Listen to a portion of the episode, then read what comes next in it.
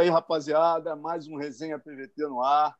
Hoje recebendo aqui meu parceiro de canal Combate, meu amigo aí de longa data, né? parceiro também de tantas coberturas, eu cobrindo os eventos onde ele lutava, né? Falo do Carlão Barreto, uma honra tê-lo aqui, meu camarada.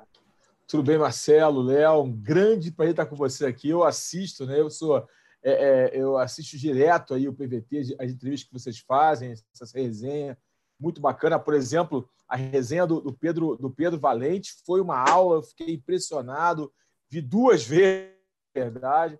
Que aula, parabéns, Marcelo, Léo, pelo trabalho. O PVT sempre aí né, na vanguarda, o maior fórum de debate, né, meu irmão? É, agora com essa resenha espetacular aí, muito bom, muito bom. Um prazer estar com vocês aqui. Isso aí, Carlão. Vamos lembrar essa história aí longa, né, meu irmão? Do jiu-jitsu, vale tudo, MMA. Depois, como comentarista, autor de livro. É, pô, e agora professor. Vou... Vamos começar até por isso, Carlão. Começar rapidamente, é, né? antes da gente entrar na tua história. Tua... Pô, você agora, né, cara, um tempo aí como professor de jiu-jitsu, abriu sua escola na Zona Sul, em Copacabana, agora estava abrindo né, a segunda filial na Barra e veio o coronavírus. É. Conta aí como é que se deu essa, essa volta aos tatames. tudo, né? Pois é, Marcelo, a gente, eu nunca fiquei longe dos tatames. Né? Eu não estava atuando como professor, eu trabalhava com a federação. Há 10 anos né, eu trabalho na Confederação de Justiça Esportiva do Rio de Janeiro. É, eu trabalho como diretor técnico, ajudo lá o Gavaz, o Silvio Berg nos trabalhos da, da federação. Então, estava sempre ligado ao jiu-jitsu. Obviamente que as pessoas me viam mais como é um trabalho de bastidor, não aparecia tanto. As pessoas me viam sempre mais no MMA, né? Seja como comentarista, enfim.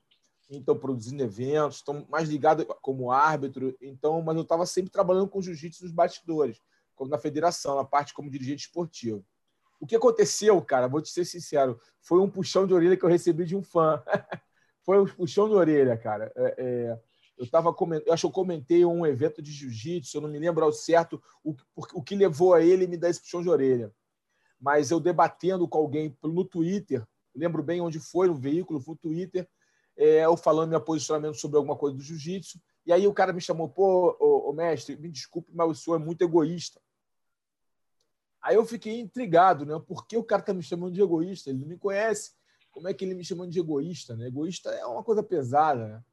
Aí eu falei, cara, não estou entendendo. É um egoísta, sim, porque um cara que conviveu com Carson Grace, bebeu da fonte de Murilo Bustamante, Bolão, Valide, Libório, Vitor Belfort, é, você conviveu com os melhores, treinou com a Arona, com Minotauro, o sua gama de conhecimento é muito grande. E você não compartilhar isso é egoísmo. Rapaz, aquilo foi o Ipom, né? Me finalizou no braço ali, me deu um gogó. E eu fiquei, cara, sem, sem como responder a ele, porque ele estava certo. Realmente eu estava sendo egoísta em não compartilhar conhecimento. Foi aí que eu resolvi voltar a dar aulas. Primeiramente, comecei é, dando aula particular, é, indo na, em alguns, na, na casa dos, dos, meus alunos, né? E posteriormente, eu falei assim: ah, vou abrir uma academia. Aí fui para o Recreio de Bandeirantes, primeiramente, na antiga Black House, depois X-Gym, antiga X-Gym também, né? Já não existe mais X-Gym. E comecei a dar aulas, é, e aí eu fui tomando gosto de novo pela, pelo trabalho, pelo ofício, né? Lecionar, né? compartilhar conhecimento é uma paixão. E aí lá fechou né? Na, no recreio, não deu certo.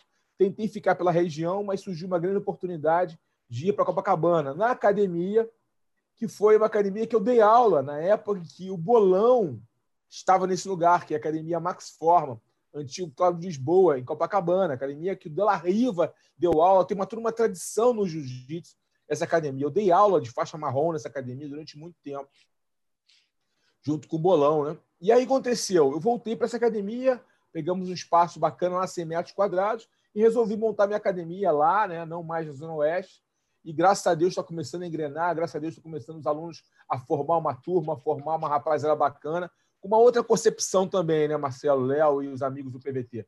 Uma outra concepção no jiu-jitsu, né? Eu trabalho muito o jiu-jitsu de uma forma global. É, bem aquilo, quando o Pedro Valente falava sobre lecionar jiu-jitsu de uma forma mais ampla, eu entendi perfeitamente o que ele falava e aquilo que eu acho também e que eu acredito, né? Jiu-jitsu não é só o BJJ, né? O jiu-jitsu competição. é a defesa pessoal, é a parte filosófica, é a parte de, de conceitos éticos e morais que a arte marcial como um todo nos ensina. Então é isso que eu passo para meus alunos. Estou muito feliz e aí estou montando agora na Barra, junto com um dos meus alunos, um faixa preta, o Francis Tunai, é, a academia na Barra Tijuca, mas infelizmente aconteceu esse problema que está afetando o mundo, né, do coronavírus. Mas eu sou um homem de fé, Deus é pai, vai passar isso, a gente vai abrir academia a todo vapor. Show de bola. Vamos dar as boas-vindas ao Léo, né, cara? Acabou que a gente engatou aqui já a primeira primeiro Desculpa, assunto. Léo Fabre, seja bem-vindo aí com a gente também. Vamos mandando as perguntas para a galera. Fala, galera. Boa noite. Boa noite, Carlão, Alonso. Ó, já tem Marcelo Tetel aqui no chat. Ih, Olivar Fera Lima. braba. O Valente mandou gigante do bom coração. Não pode gritar, é. hein? É, não, e lembrando a galera, olha aí, ó, confraria voltando agora em formato aí, né, nesse formato de internet, não no estúdio mais. Semana passada a gente fez, a galera gostou, pediram, né? E o Tetel tá com a gente aí no chat, vai bater um papo longo com a gente hoje, vai estar tá com a gente amanhã, puxando a nossa segunda edição da Confraria da confraria digital, vamos dizer assim. Né? Confraria né? da vamos... porrada digital, né? Confraria da porrada Tempos digital. do coronavírus, né? Tempos de coronavírus a partir de 8 horas, nesse horário. A gente aguarda vocês aí, vamos bater aquele papo. Vamos, já, já estamos separando os causos especiais aí para vocês. Mas, bom, agora é a hora de Carlão Barreto. Vamos, falamos já desse momento que você está né, o presente agora, voltando ao jiu-jitsu, com uma filial, quer dizer, com a matriz em Copacabana, abrindo a filial na Barra. Mas eu queria que você contasse para a galera, Carlão, como é que você descobriu a arte suave? Como é que você começou no jiu-jitsu? Rapaz, essa história do Tetel faz parte dela, inclusive, é muito bacana, porque, na verdade, o que aconteceu? Eu, eu era do boxe holandês, né? que é o antigo Muay Thai. Eu, quer dizer, o, atual Muay Thai é antigo boxe holandês. Eu treinei na academia Naja, na época, é, meus amigos treinavam lá e a gente fazia parte da. da ia no torcida do Flamengo e tal. E a Naja era uma academia muito popular, né? Eu, eu sempre morei em Botafogo, academia Largo do Machado.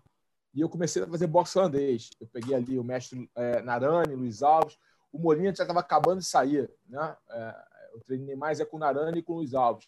Mais com o Narani e com o Luiz Alves, que logo depois, pouco tempo depois, o Luiz Alves saiu, né? O nosso querido é, Mestre Alves saiu, foi para a Gym Center, né, uma academia do lado ali, depois ele foi montar a Box Thai tempos mais tarde. Mas aí eu fiquei um tempo treinando é, boxe holandês. É, e um amigo meu particular, amigo de, de, de, de amigão mesmo, começou a treinar jiu-jitsu no, no pai Antônio Vieira. Né? Mas até então, ele falava do jiu-jitsu eu não. Sabe, jiu-jitsu legal. A imagem que eu tinha do jiu-jitsu não era muito boa, para falar a verdade. Por quê? Como eu estava na Naja, tinha, a, a, tinha um, a, cerca de dois anos antes, ou dois anos antes, três anos antes, dois anos antes, dos anos e meio, eu não estou certa há muito tempo, 80 e pouco, 84, 85, foi quando, 82, 83, teve a invasão né, do Hollis e tal. Então, é, a imagem que eu tinha do jiu-jitsu não era muito positiva, porque eu vi o, o lado lá do pessoal do, do, do boxe holandês. Então, um amigo meu, muito próximo, começou a treinar, tal, tal, mas era uma coisa meio distante, porque é, o Padre Antônio Vieira era um colégio de elite, né? Eu estava no Pedro II. E aí, cara, eu, eu tinha um, um, grupo, a gente jogava futebol, botava uma pelada todo final de semana. E nesse dia, um, um dia de pelada, tinha um cara lá com a camisa do jiu-jitsu. E eu achei o cara muito legal, muito simpático com todos que estavam presentes lá no futebol. E ele não tocou no assunto jiu-jitsu. Eu falei, pô, esse cara faz jiu-jitsu. O amigo meu falou, esse cara faz jiu-jitsu, tal, tal. Enfim, mas ficou naquela coisa. Deu um tempinho, cara, eu encontrei o Tetel. Tetel, ele vai lembrar disso. Cara, eu tô aqui pulando etapas, tá? Mas é porque não vai ficar muito longo isso aqui, vai ficar sacal. Eu encontrei o Tetel e o Tetel falou que já fazia, estava fazendo jiu-jitsu no Carson Grace. Só que para mim, Carson Grace, Hollis Grace, Rickson Grace, tudo a mesma coisa.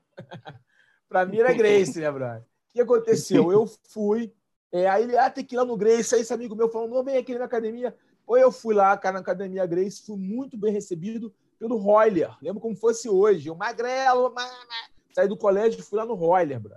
O Royler me recebeu muito bem. O Roker também me receberam muito bem. O mestre Hélio Grace estava lá, sabe? E o Rickson, já sabia que era o Rickson, porque eu tinha ido no campeonato, e até o pessoal estava comentando o negócio do Copa Company. Né? Eu tinha ido no campeonato de jiu-jitsu por desse amigo meu. Aí, enfim, aí eu vi aquilo, mas era muito caro para mim aquilo. Era fora da minha realidade, né? Era muito caro e eu falei, ah, isso é para você, para amigo meu que tinha uma situação melhor, é, era para você, tal, tal. E bem, morreu. Tempo depois eu reencontro o Tetel, por causa do colégio, ele fala, cara, jiu-jitsu, fala no jiu-jitsu, tal, tal, é legal, blá, blá, blá. E, rapaz, o que aconteceu?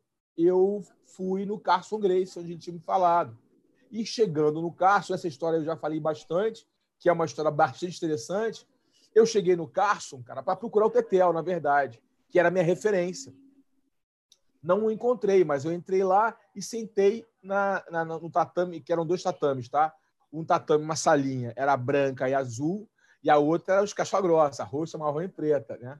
Era, era bem dividido, eram duas salas, uma de frente para outra. E eu entrei nessa salinha, sentei meu bumbum lá, um, uma pessoa me convidou para sentar, falou um pouco para mim que você está afim de fazer jiu-jitsu. Eu não, não, falei, eu não tenho, eu não tenho kimono, não tenho nada. Não, não, pode fazer uma aula. Aí pegou um kimono sujo lá de alguém que tinha acabado de treinar, eu fiquei até com vergonha de falar não, mas eu falei, pô, meu irmão, se os caras sabem que eu sou no boxeador, vão me dar um pau aqui, né?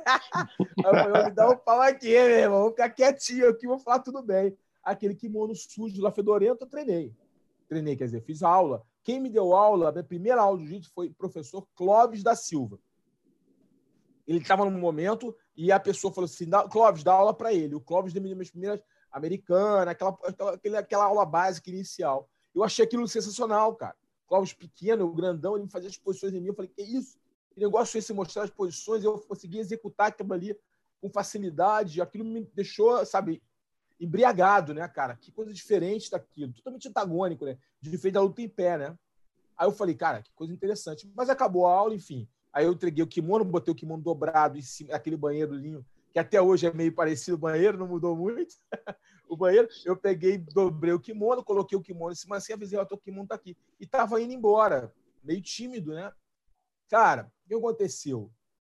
Essa pessoa que tinha me, me, me recebido de uma forma muito cordial, perguntou meu nome, né? Quando eu cheguei, Carlos Eduardo, né? Carlos Eduardo, vem cá, gostou do, do, da aula? Pô, gostei bastante. Só que, pô, não posso ficar aqui porque é caro. Aí, caro, você não sabe o preço, sei o quê. Aí começou a conversar comigo e perguntou: é, você faz algum esporte? Eu falei: já fiz boxe holandês. Eu não quis mentir, né? Eu não quis falar nada. Eu falei, então, já fiz boxe holandês. Aí é mesmo, quanto você pagava lá? E falei o valor. Então é isso que você vai pagar aqui. Aí eu tomei um choque. Na mesma hora que ele falou o valor, gritaram o nome dele. Garçom, garçom, vem cá. Me chamaram o nome dele. Aí eu, caramba, era o cara que, que o Tetel falou que, que era o Carson Grace, meu amigo. Eu tô falando um cara o tempo todo o cara assim, super simples, e é o cara, né?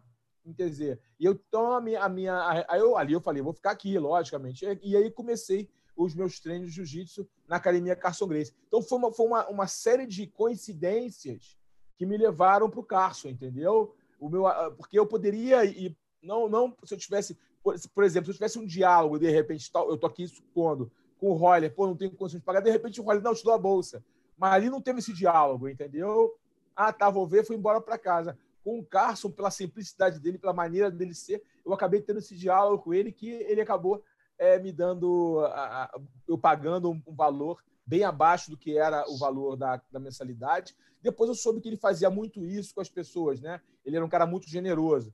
Mas essa generosidade, essa simplicidade me encantaram, me levaram a treinar com ele. Não que eu não tenha sido muito bem recebido pelo Royler, pelo contrário, eu fui muito bem recebido. Depois eu voltei, quando eu já estava faixa azul de jiu-jitsu, eu voltei algumas vezes para treinar na, na, na Grace o Maitá, com esse amigo meu. Fui muito bem recebido, tanto que eu fiz muita amizade com Paulinho, o Paulinho Coelho, o Barretinho, até hoje eu tenho amizade com esses caras, que na época treinavam lá, né? Que o Paulinho Coelho hoje mora fora, o Barretinho até hoje. O Roker, pô, a gente tem uma relação muito bacana com o Roker. Quer dizer, eu fui muito bem recebido lá, mas não era para ser, né, irmão? É, tudo tem um momento certo na hora certa. Deus queria que eu ficasse no Carson Grace. Mas depois aí você foi pro bolão, né? Aí teve aquela cena histórica que você e o Tetel no mundial. Como é que foi essa essa essa É, o passagem? bolão, a sessão do bolão foi o seguinte, porque aí quando eu comecei a treinar, eu treinava duas vezes por dia. E meu segundo treino era no treino do bolão. Era no horário do bolão. Quando eu parei de treinar, que eu tive que estudar, eu fui pressionado meus pais de voltar a estudar, sei o quê. Aí eu, eu parei de treinar jiu-jitsu um, um tempo. É, o que aconteceu? Quando eu tentei, quando eu retornei ao jiu-jitsu, é, o bolão estava saindo do Carson e estava dando aula na casa dele, no apartamento dele. Nesse momento, eu fui no Carson, cheguei a ficar um mês no Carson, mas não me adaptei muito bem. Não estou falando mal de ninguém. Foi só que naquele momento eu já tinha os amigos lá, era Tetel, eram vários caras do Ferrari, eram vários garotos também mais novos que treinavam com bolão, e, e, e eu tinha uma relação já com aqueles caras. Né? E de manhã não treinava mais. Para você ver, de manhã eram poucas pessoas que treinavam. Eu era, não era sparring, quem, era, quem dera. Eu era espantalho do Edson Baiano. O Edson Baiano treinava, queria treinar em trás de queda, eu era grandão, ele fazia trás de queda em mim, fazia passagem de guarda fazer posição em mim. Não tinha nem como treinar com ele, né? Mas é só para fazer posição. Ele fazia comigo de manhã, para você ver. E aí, quando eu não pude mais treinar de manhã, treinava só à tarde e noite, né? E, eu não era mais o bolão, o bolão estava na casa dele. E aí o bolão, me encontrei na rua, o bolão, ele falou: Ó, não estou mais já no carro, estou na minha casa. Mas é legal falar isso. Ele não me aliciou para ir para lá.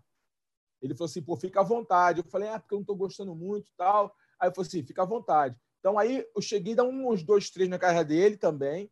E aí ele foi para o CIB. Foi quando eu fui realmente efetivo aluno dele no CIB.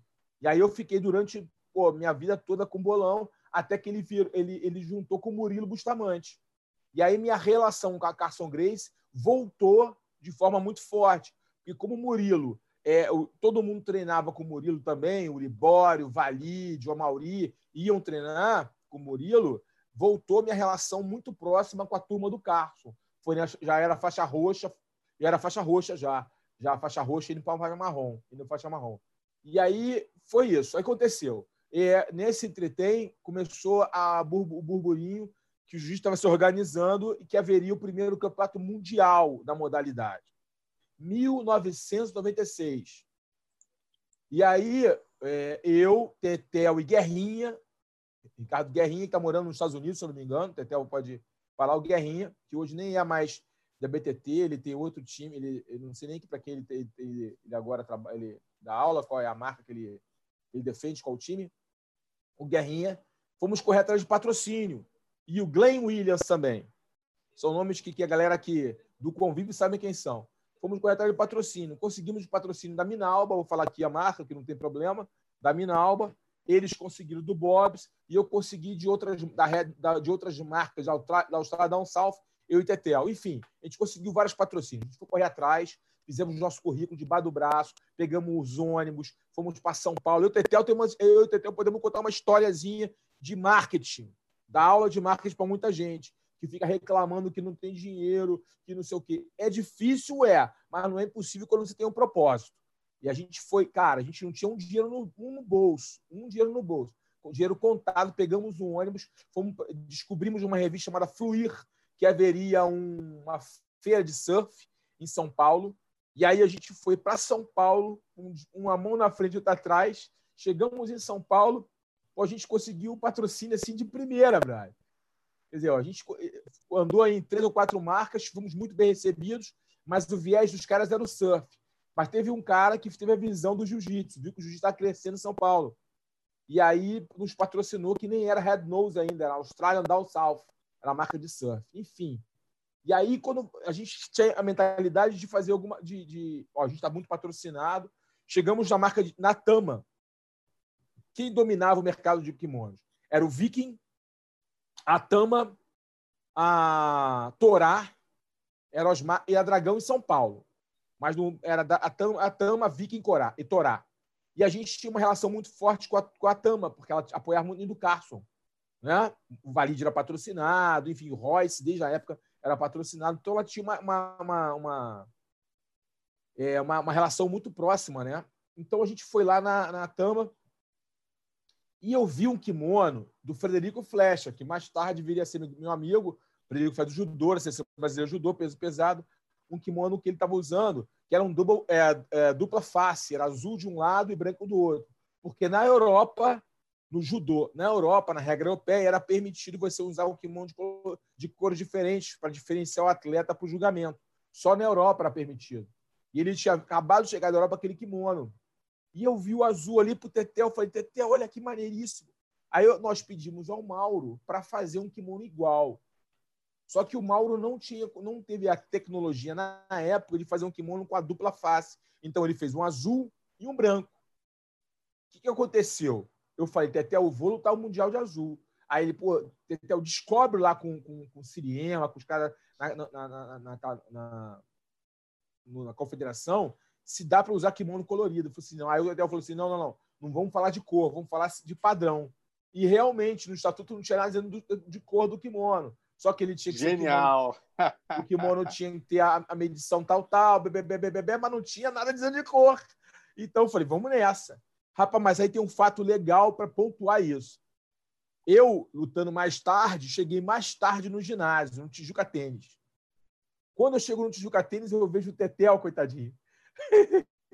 Com a cara, a cara mais triste do mundo, porque tinha muita coisa em jogo, entendeu? Eu não vou falar aqui que tinha muita coisa em jogo, para mim e para o Tetel, principalmente. Muita coisa em jogo. Tetel já era pai naquela, naquela época, tinha muita coisa em jogo para gente. Era uma história ali que a gente tinha apostado que a gente ia abdicar de tudo em prol do jiu-jitsu. Tá? Mas isso a gente vai contar no livro e eu e o Tetel juntos um dia. É, é, a gente tinha abdicado muita, muita coisa. Eu tinha batido de frente com meu pai, minha mãe, porque eu ia viver do jiu-jitsu. Eles não acreditavam naquilo. Eu, eu, eu, eu, estagiava na Globo como editor de imagens, jornalismo.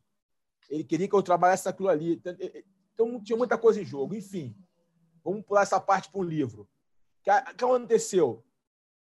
o Tetel ali, meu irmão, com os olhos ali, mas, mas o que, que foi, Tetel? Eu falei assim, meu irmão, o Carlinhos não tá deixando a gente lutar. Eu botei o kimono ali, ele falou que tá maluco, isso é palhaçada, não vai deixar a gente lutar. Eu falei, ah, não. Aí Tetel falou assim, cara, eu não trouxe o kimono branco. Aquilo me incentivou mais ainda, porque eu trouxe, eu levei os dois. Porque eu queria lutar com um, uma luta com um, a outra com outro, uma luta com outro. Mas, pô, o Tetel não levou o kimono branco. Eu falei, cara, eu não posso trair meu amigo eu vou ter que ir até o final nessa, vamos lá. E aí eu fomos lá falar com o Carlinhos. Quando a gente via se aproximando, ele viu o Tetel, falou assim: meu irmão, pode deixar pra lá que esquece esse negócio de kimono azul, rapaz. Aquele jeitão do Carlinhos, né? Meu? Aí eu falei, Carlinhos, a gente pode falar com você, com o senhor, nem falei você, com o senhor. Fala aí, bicho, fala aí. Aí começamos a contar a história, a nossa saga. Cara, aí o Carlinhos é muito inteligente, né, brother? Ele viu a nossa história. Aí foi um, foram dois detalhes que, que o Carlinhos teve a, a, ligou a, o, o, sinalzinho. Primeira coisa, ele falou assim: meu irmão, estão os dois com kimono aí? Não, terceiro, mas o Guerrinha é, já está lutando kimono branco, ele vai estar de kimono branco. É, somos só nós dois. Aí ele olhou assim para essa cara, eu falei, mestre, mas a gente não é, a gente não é Grace. A gente não tem a facilidade que o senhor tem. Aí ele olhou para minha cara assim, olhou para o Tetel. Aí o Tetel, pô, é, cara, a gente não tem essa, é a nossa vida. Aí o Tetel começou a contar para ele, ele falou assim: ah, é? Bota o kimono lá. Aí eu falei, cara, bota o kimono lá. Ah, é, bota o kimono lá, bota o kimono lá. Aí botamos o kimono, ele parou o campeonato. Se hoje tivesse a internet, né, era assunto no mundo. Na época não tinha, né? Era tatame, a Grace Meg e a Kiai. E a Kiai. E aí eram os três que, que cobri, cobriam.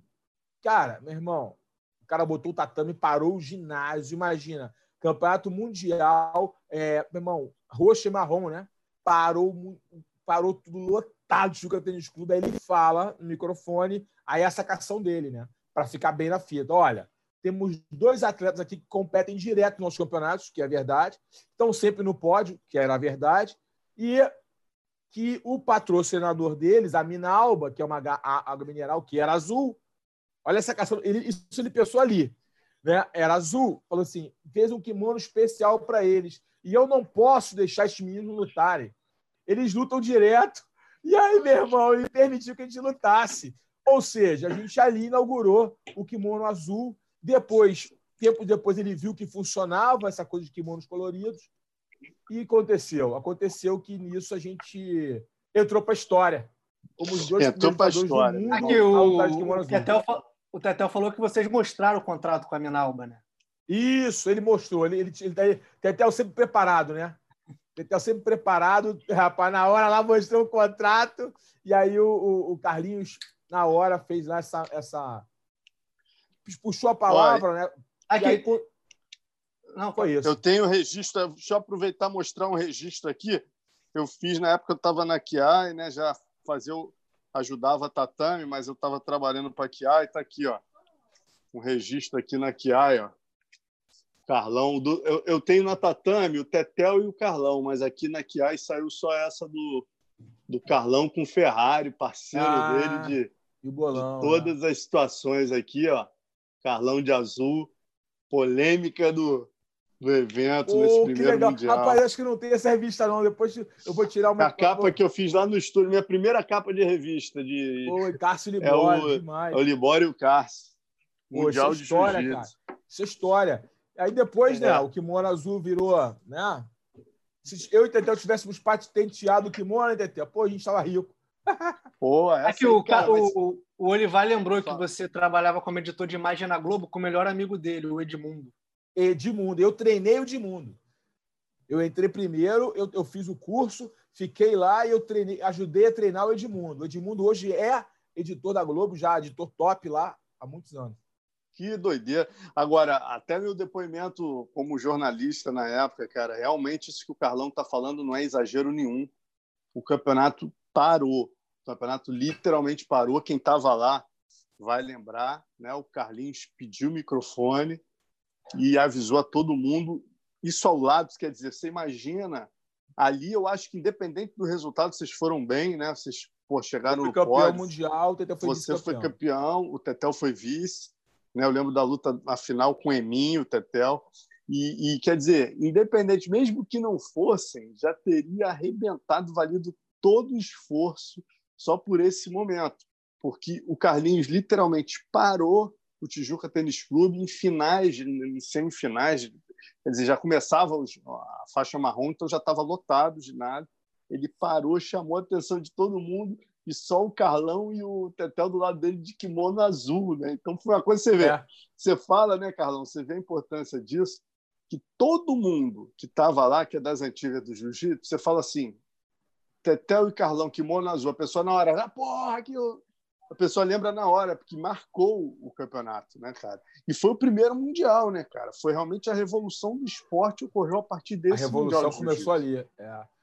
Começou ali. É e lembrando para a galera que faixa roxa e marrom era a preta de hoje, tá? Não tinham tantos faixas pretas, não. Eu sabia quem eram as faixas pretas, que eram os top. Era a faixa roxa e marrom, que era o boom.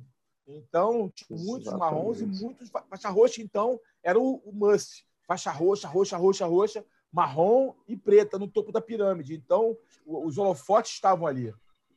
Agora, Carlão, você me contando isso, eu não sabia dessa história né, do teu convencimento com seu pai e tal. Cara, eu estou imaginando a importância do ano de 96 na sua vida. Eu, eu como seu amigo, acompanhando sua carreira há tanto é. tempo, eu não tinha tentado para a importância desse ano para você. Quer dizer, você naquele momento, como estagiário, convencendo seu pai, sua mãe que poderia viver do jiu-jitsu.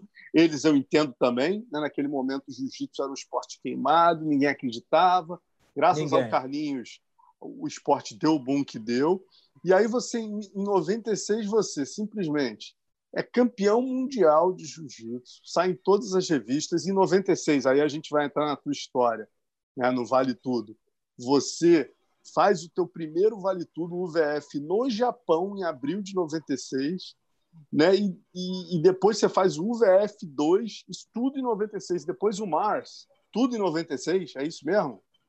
É isso aí, vem, vem para o Brasil, final do ano, faixa preta. E ainda fazer. Quer dizer, porra, meu irmão. Então é de 96. Teu, teu é pai ano, deve ter te pedido desculpa. História. Terminou o ano, ele deve ter falado. Aí, aí meu filho, porra, você é vai, foda, desculpa. Vai, meu filho. Mas... Foi isso mesmo que ele falou. Deus o tem, bom lugar. Foi isso mesmo que ele falou. Você fez a, a, a escolha certa. Porque os amigos, apesar de não ter a,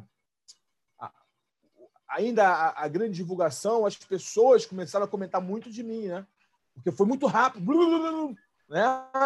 Então, muito rápido tudo, né? Em 96 foi o cume onde eu fui campeão mundial, aí você falou lutei, lutei fora do Brasil, ganhei, voltei, ganhei é. de novo, e ganhei aqui no Brasil, ganhei do Brasil, né? Depois É, vamos aí vamos vamos vamos seguir essa mostrar as capas das revistas e tudo com relação a isso. Agora explica para a galera como você de faixa marrom né, teve a oportunidade de entrar no time de frente do Cássio. O que, que aconteceu para você ali na faixa marrom se encaminhando para ser um grande campeão de jiu-jitsu, de repente está representando o time Carson Grace no Japão?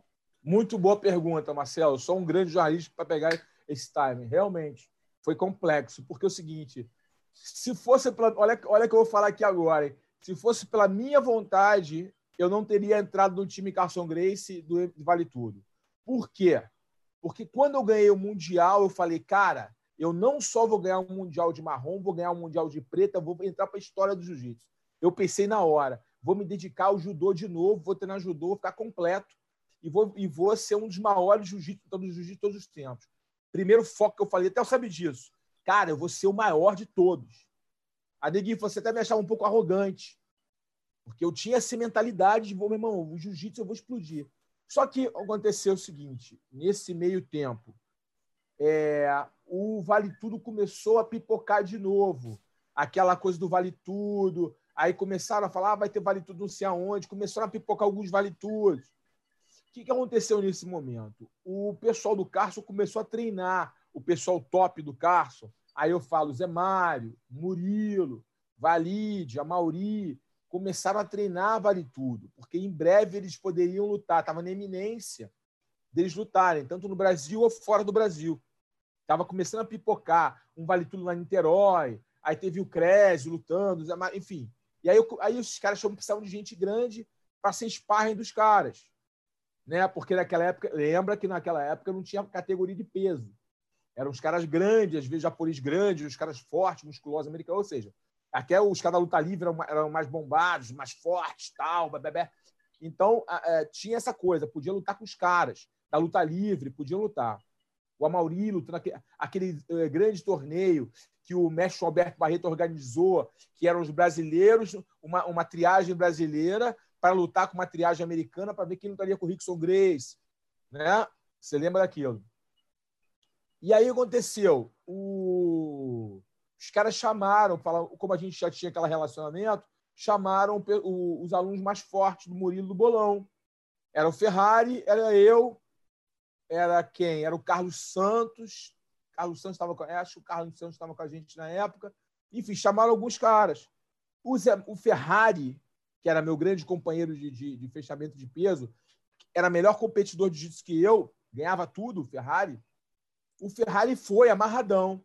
Eu não fui nos primeiros. Aí os caras, pô, cadê o carro, Carlão? Cadê o Carlão? Não vem, não, tal, tal. Aí o carro, os caras estão te chamando lá. O Valide me buscou na porta Cláudio Lisboa. Vamos lá treinar, bicho. E aí eu fui. E eu comecei a treinar com o Zé Mário, comecei a treinar com os caras. Comecei a treinar com os caras, treinar com os caras, treinar com os caras. O que, que aconteceu, cara? Eu comecei a, a, a tomar gosto pelo treino. Comecei a treinar gosto pelo treino, pelo gosto pelo treino, e fiquei ali na retaguarda. Nessa época, o mestre, o mestre Alberto Barreto, inclusive, puxou os treinos no Cássio, o Cássio estava indo para os Estados Unidos nessa época. É, é, é justamente a época que ele estava indo para lá, lembra? Com Lapenda, para formar aquele time lá com Ruas, que era a ideia, o Vitinho e tal, que é queria dar o nome Vitor Grace, né? aquela história toda. Você lembra muito bem que você testemunha ocular daquilo ali. E aí o João Alberto Barreto até puxou os treinos com a gente lá no carro e aí vai ter vai tudo, você vai ser reserva, você vai ser reserva, você vai lutar, tá, tá, tá, e ficou aquela para mim ainda era uma coisa meio distante, para falar a verdade. Só que surgiu uma oportunidade. E aí eles falam assim, ó, é uma oportunidade que a gente vai escolher um de vocês para lutar no evento do, do Amauri como reserva. Eles vão pegar um cara lá, tal, tal, do Nordeste, enfim. Cara, nessa, nesse momento, caiu em mim. E eu, eu, eu instintivamente chamei a responsabilidade, eu quero. E aí, meu irmão, eu ia lutar ali, eu estrear ali. Só que o evento, como bem sabem, quando o Maurizinho perdeu para o Hulk, o interesse no evento esmilinguiu. Os investidores saíram porque o, qual era a venda real? Era a possibilidade do Amaury Bittet, que na época era o cara. Se alguém pensasse na síntese perfeita do lutador do jiu-jitsu por vale tudo, era o Amaury Bittet. Era ele, era o cara. Porque vindo, era faixa preta de judô, era, era, é, era grau preto de muay thai, é, já era um cara preparado, o pai dele já tinha o foco que ele seria um grande campeão de vale tudo, ele já queria, tinha esse instinto, enfim.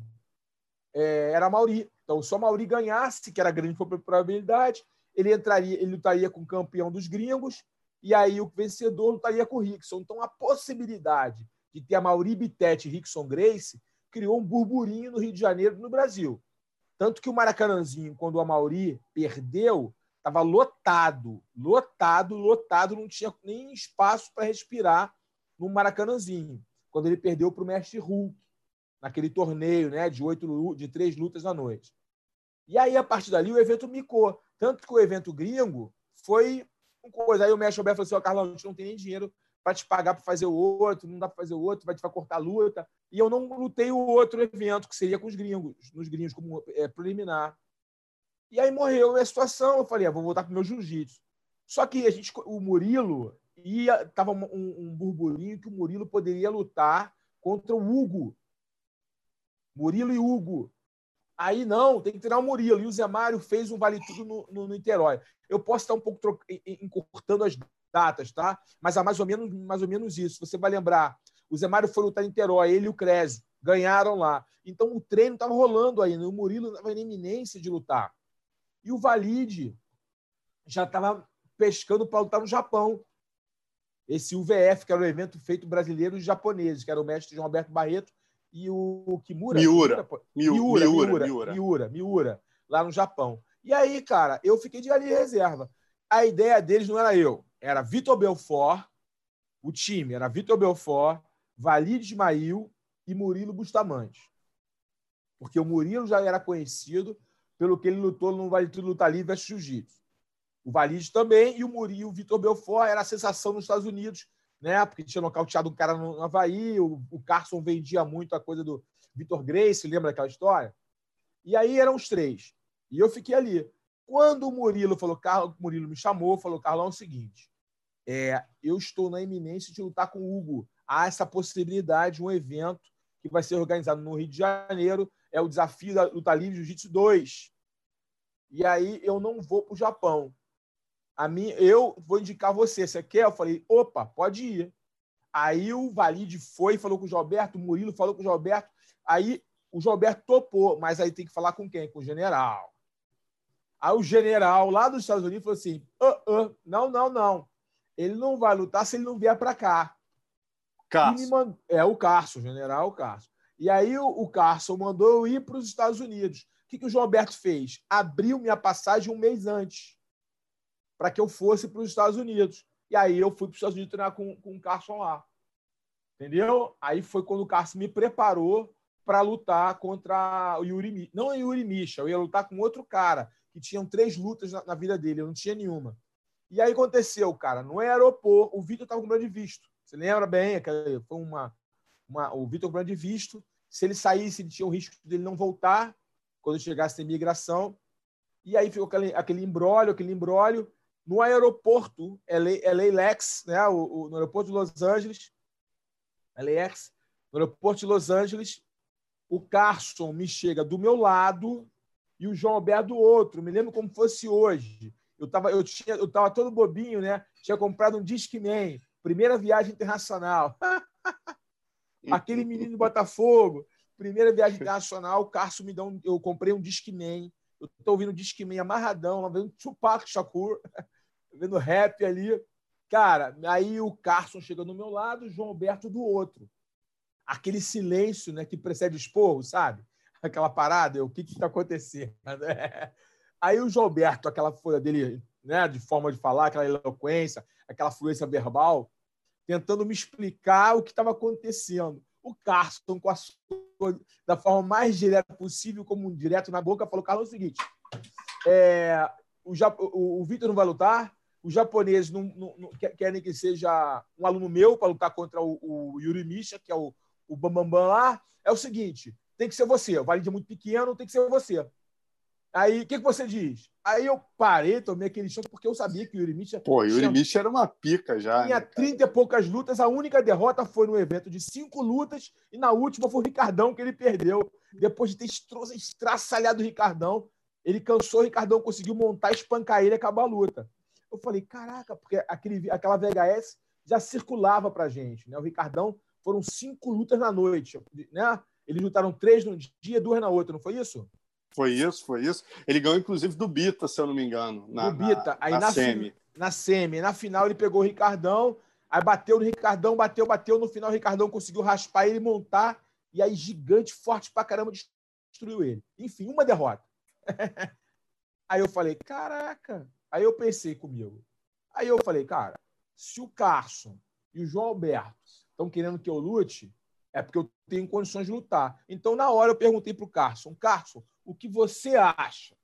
E aí, daquela psicologia, né? Porque o Carson tinha aquela. uma, uma sem, a, sem a, a, o, o estudo né, acadêmico, ele tinha uma psicologia específica para você aguçar o atleta, para ligar em você o motorzinho, para colocar o sangue nos seus olhos. Né? Ele tinha essa, essa coisa que ele herdou do Hélio Grace. Depois eu descobri com as minhas pesquisas e conversas, que o Hélio também tinha muito isso, de saber aguçar o galo, né? aguçar o bicho para a luta. Né? E ele, com muita sabedoria, ele falou assim: Carlão, você não só vai ganhar, como vai finalizar. Aí eu falei: se você está falando, eu luto. E ali foi. E ali foi todo um movimento para lutar com o Yuri Misha. Quando eu, no Japão, você sabe muito bem, você estava lá, eu era o azarão dos azarões, né, cara? Eu era o azarão dos azarões. Pô, esse cara magrelo, é, faixa marrom de jiu-jitsu, nunca saiu na porrada. Pô, para lutar com bicha vai ser, pô, vai ser trucidado, né, meu irmão? Pô, mas foi isso, eu consegui ir lá e vencer. Foi um. Pô, foi Pegou as costas, né, Carlão? Pegou as costas, finalizando é. no mata-leão. Foram dois rounds, né? O primeiro round, o Carson falou assim: Carlão, segura ele, ele só vai tacar teu pé. Defende o pé, o resto, e ele não vai passar a guarda nunca. E você é muito grande, ele não vai conseguir bater em você na guarda. Pode ir. E foi isso. Eu puxei para a guarda, que é algo difícil, não vale tudo. Pernas longas, eu tinha uma guarda muito forte. Ele, ele não batia em mim, ele atacou meu pé duas, três vezes, eu consegui defender. E aí ele foi frustrando ele. No outro round, o Carson falou para mim: Carlão, agora você não puxa mais para a guarda, bota ele para baixo. E aí eu botei ele para baixo e a partir daí começou a agonia dele. Eu comecei a bater, criar o espaço, peguei as costas e consegui finalizar. Pô, e aí a gente, ó, aquela capa, primeira, segunda tatame colorida aqui, ó, já o homem, é. o faixa marrom já, ó, na capa da tatame, que ainda é. era um veículo pequeno, mas já começava a se Não, destacar. Não, mas era, né? era, era o, o jornal colorido. Pô, é, tatame era o... era o que valia. Você tava, tatame e a Grace Magazine aqui era o que valia, meu irmão. Tá, você tá ali, é, era o, era o must, entendeu? Você conseguir estar tá na capa da tatame, o nego assim, não, e aí a gente vai continuar, a gente vai continuar com a história. Isso aqui você dividiu a capa do jornal o Tatame com Valide, mas na sequência foi capa sozinho, né, da revista Tatame já. já mas outro... vamos continuar então. É, aí na sequência você lutou o VF, né, ganhou do VF2, você ganhou do John Dixon aqui Isso, no, no Rio Brasil de Janeiro. Esse, né? É, foi no Brasil. Né? Foi Metropólita. Metropólita. Teve até aquela história engraçada, né? Que você e o Hugo. É, não, outra coisa que eu ia te perguntar.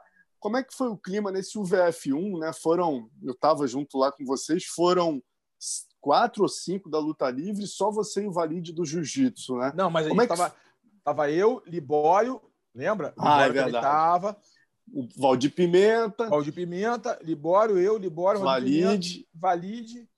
É, e... o, o, João Alberto e o Carson, né? Não, e o Carson, sim. Mas, tipo assim, vou te falar, os caras tinham clima, um clima, mas os caras respeitavam muito, respeitaram muito, ficaram na dele lá, não, não vieram nenhuma gracinha, olhar a, a, cruzado, pelo contrário, ficaram na dele, a gente ficava na nossa e pronto. Até mesmo porque o Carson é, tinha uma parada que todo mundo, quando viu o Carson, meio que dava é. uma baixada de cabeça, né? Por mais simplório, por mais é, é, é, festivo que ele fosse com todos, né?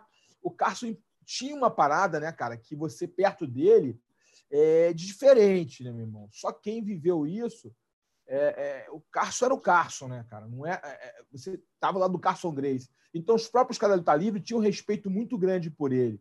E eu era muito na minha, muito tranquilo. Eu era de Botafogo, eu conhecia muitos caras do Tá Livre de cruzar aqui em Botafogo. Então, sempre fui um garoto muito na minha. Em Botafogo, nunca tive briga com ninguém. Sempre fui muito na minha, andei com meus amigos, tal, tal. Então, os meninos, os caras me conheciam em Botafogo, me respeitavam porque eu não era de briga, de arruaça. Eu era calmo, quieto. E tinha feito boxe holandês. E tinham, muitos deles me conheciam, né? É, é, daquela época. Enfim. É, e o Valide era, sempre foi um cara mais polêmico. Mas também o Valide tinha vencido, estava tava em cima do. tava, né, já tinha vencido lá na, na, na luta livre, então o Valide ganhou um status quo, né? Que os caras podiam até não gostar dele, mas respeitavam ele. Então o clima foi. Eu lembro que teve um encontro, você pode me falar melhor do que isso, com Bruno Silla e o Carson, é, no hall do hotel, que aí teve o encontro, o Bruno Silla apertou a mão do Carson, vice-versa, tal. É, é, é, a coisa foi amenizada ali, qualquer tipo, né? Eu lembro que é. houve um negócio desse. Eu não estava presente, para falar a verdade. Eu soube que, que o Bruno Silva foi conversar com o Carson, tal, trocaram uma ideia, enfim. Mas o, é, e ali, mim... né, Carlão, era a primeira vez que vocês eram. Todo mundo ali era Brasil, né, cara? Era Ninguém Brasil. lutar um contra é. o outro. Então ali eu acho que o clima começou a. O problema maior era entre o Hugo e o Valide, né? Porque já tinha um problema ali nas ruas, nas ruas da Zona Sul, mas vocês todos ali, eu acho que já começava o clima a virar é, um pouquinho. o Carson você, também se aproximou do Hugo aí. Você pegou um ponto importante. Eu acho pelo fato de ser Brasil versus o resto do mundo, eu acho isso meio que não é que tenha unido, mas criou uma, uma animosidade, criou uma, uma, uma, um clima de não é animosidade, é um perdão, é um clima de de bons relacionamentos, um ambiente favorável. Melhor falar assim, um brasileira, né? É, Mesmo que a gente não se goste, a gente é a seleção brasileira aqui dessa é, vez. Criou um ambiente favorável, um ambiente saudável de relacionamento, apesar de haver uma rivalidade no ar, sim. Mas não, é, não, não tinha aquela coisa de um encarar o outro. A gente transitava para os mesmos lugares, um, um para o seu lado, outro para o outro, mas com respeito. Talvez por isso, por ser o time brasileiro. Eu acho que e os japoneses nos encaravam dessa forma, como o time brasileiro. Eu acho que esse foi o ponto, ponto chave para que não tenha havido nenhum problema. E aí, quer dizer, você luta em abril de 96 o VF1, em junho de 96, né, dois meses depois, você luta o UVF2 aqui, se não me engano, no Metropolitan, né? Contra o John Foi no Metropolitan, com o John Dixon, foi no Metropolitan, que o Hugo também lutou. Que o Hugo também lutou. lutou. E aí os dois subiram. O Roller lutou, situação... mas o não, esse, foi, esse foi, foi o Roller lutou, se não me engano. Eu acho que foi o VF3 que teve uma. Ah, um entendi. F3. Ai, porque tá foi quando o Kevin Hannon veio pela primeira vez no Brasil ele venceu o torneio. Na final, ele venceu o. O, o Geza Calmo não foi o Bobs? O Bobs, na final, lembra? Ele venceu não, o Bobs na final. Foi um torneio e ele venceu o torneio. E o Mark Coleman veio com ele como corner. E aí cogitou a possibilidade do Coleman fazer uma super luta no, no VF4 né? uma super luta. E aí, inclusive, a, a, a, luta principal desse evento foi, foi o Sukata contra o Dan Severn. Dan Severn. E, na verdade, quase fui eu com o Dan Severn. O que, que aconteceu? Negócio de dinheiro. Ah, não, tem que pagar mais, aquela coisa. O meu empresário ali, não, não tem que pagar mais para ele. E ficou aquela discussão de grana. Não aconteceu. E aí, os, aí o Sukata pegou a luta contra o Dan Severn. Né? Foi isso. E aí, em, antes da luta do Dan Severn contra o Sucata, e antes da final do, do. Teve uma paralisação, negócio de patrocínio, e foi quando a gente subiu no ringue. Primeiro subiu o Hugo para desafiar o Mark Coleman. Quando eu vi aquilo, eu subi junto e desafiei. Aí foi o legal. Eu desafiei o Hugo, não desafiei o Mark Coleman. Eu falei, não, pô, se o Hugo está desafiando o Mark Coleman, então vamos fazer um, um, um trials, um qualify, eu e o Hugo, para quem luta com o Mark Coleman, porque o Mark Coleman já era o campeão do UFC. Já tinha uma moral. Foi Aí o Valide subiu também, lembra disso? Aí o Valide subiu também, meu irmão. Aí o Hugo, Ih, sai daí, rapaz, vai passar daí, Você, você chihuahua, rapaz, briga de pitbull, rapaz. Eu lembro disso, eu ria muito. Eu queria ficar sério, mas eu comecei a rir. Ai, ai. Muito engraçado. E aí acabou que, que pintou essa possibilidade de eu e o Hugo, mas acabou que nunca aconteceu.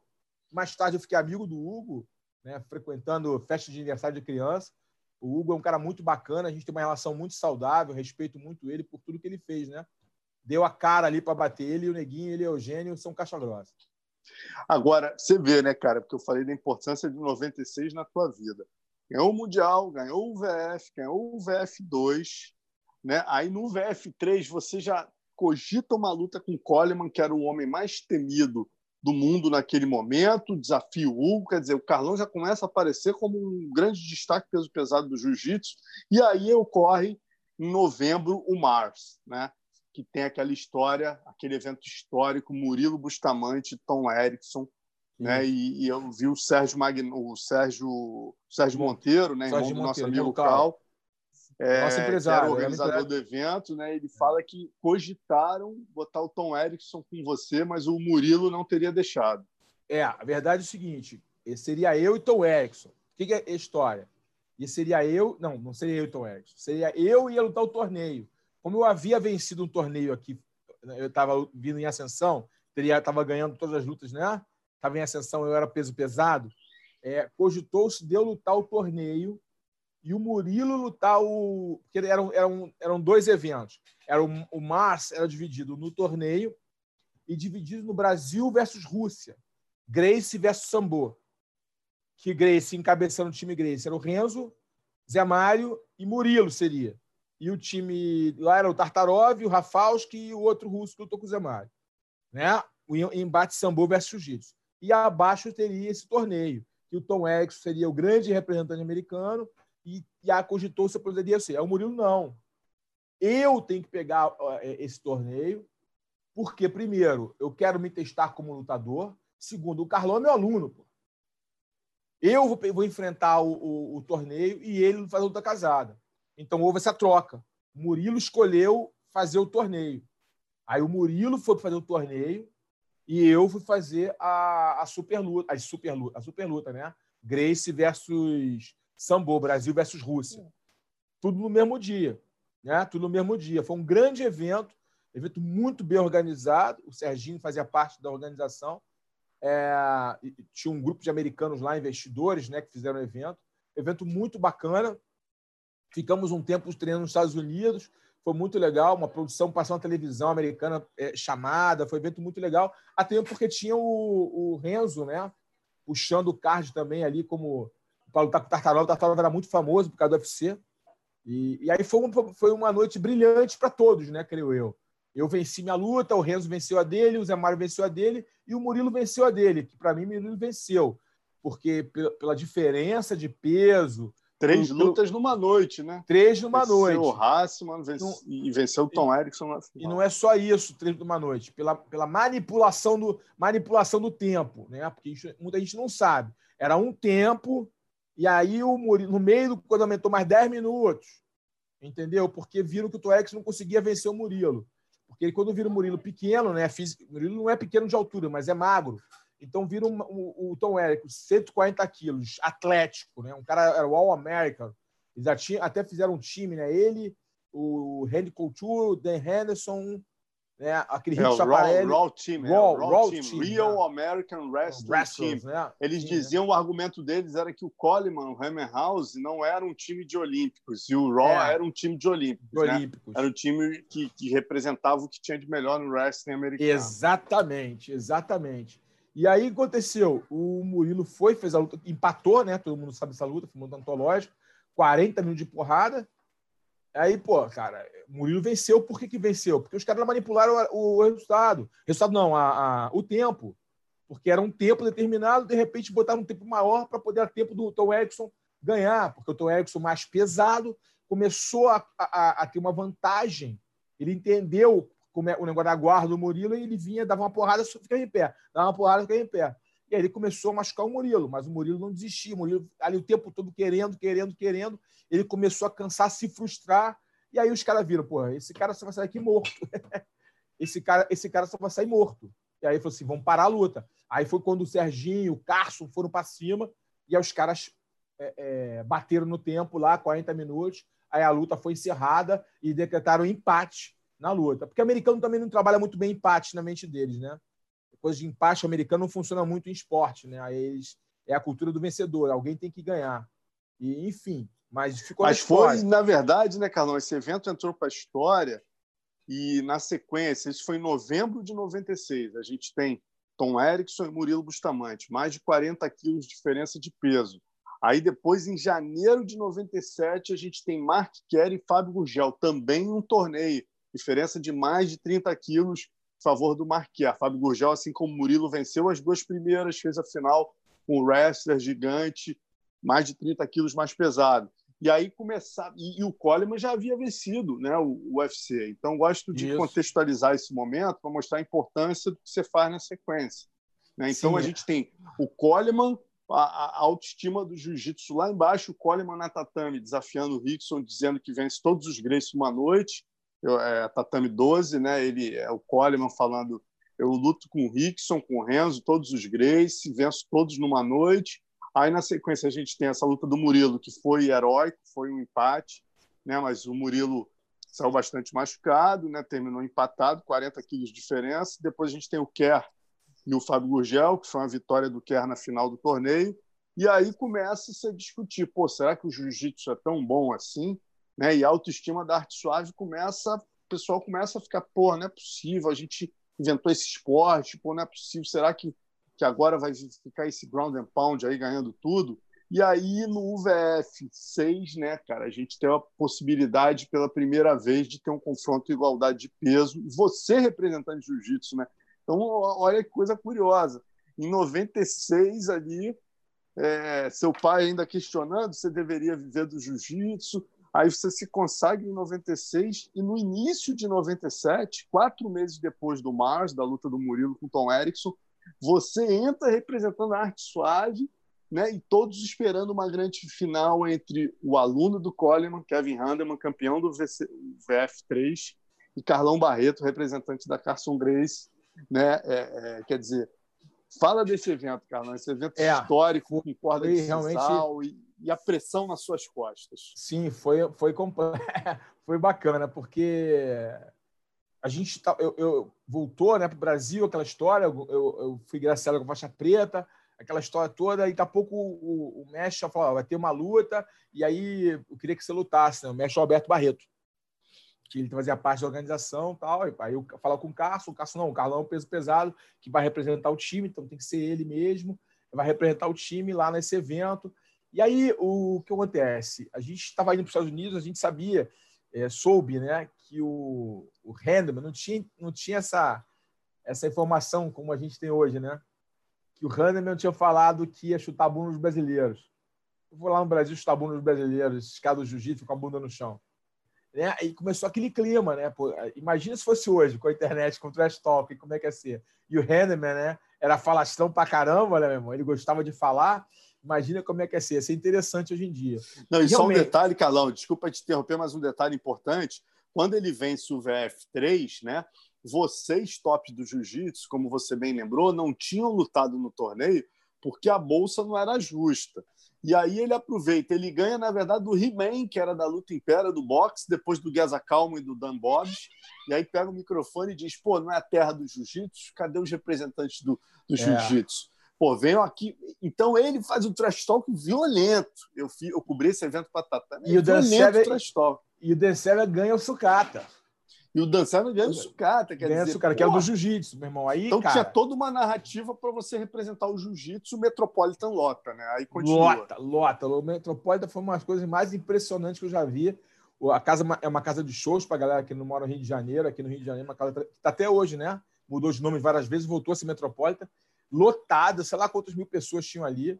É, nego invadiu, invadiu, né, cara? Uma loucura, todo mundo ali. E a pressão era grande. O que aconteceu? Ia ser no Cage, né? Ia ser no Cage, mas o Cage é, quebrou, vindo. Quebrou, não, ele, ele, não calcularam a altura do Cage. Ele veio semi-montado é, de Campos, se eu não me engano. Era do Leandro Campos, de Campos, é. se eu não me engano. É, do Leandro. Do Leandro. É Aí o, ele veio semi-montado e aí, cara, na, no, ali na Vida Brasil, ele bateu no viaduto, quebrou.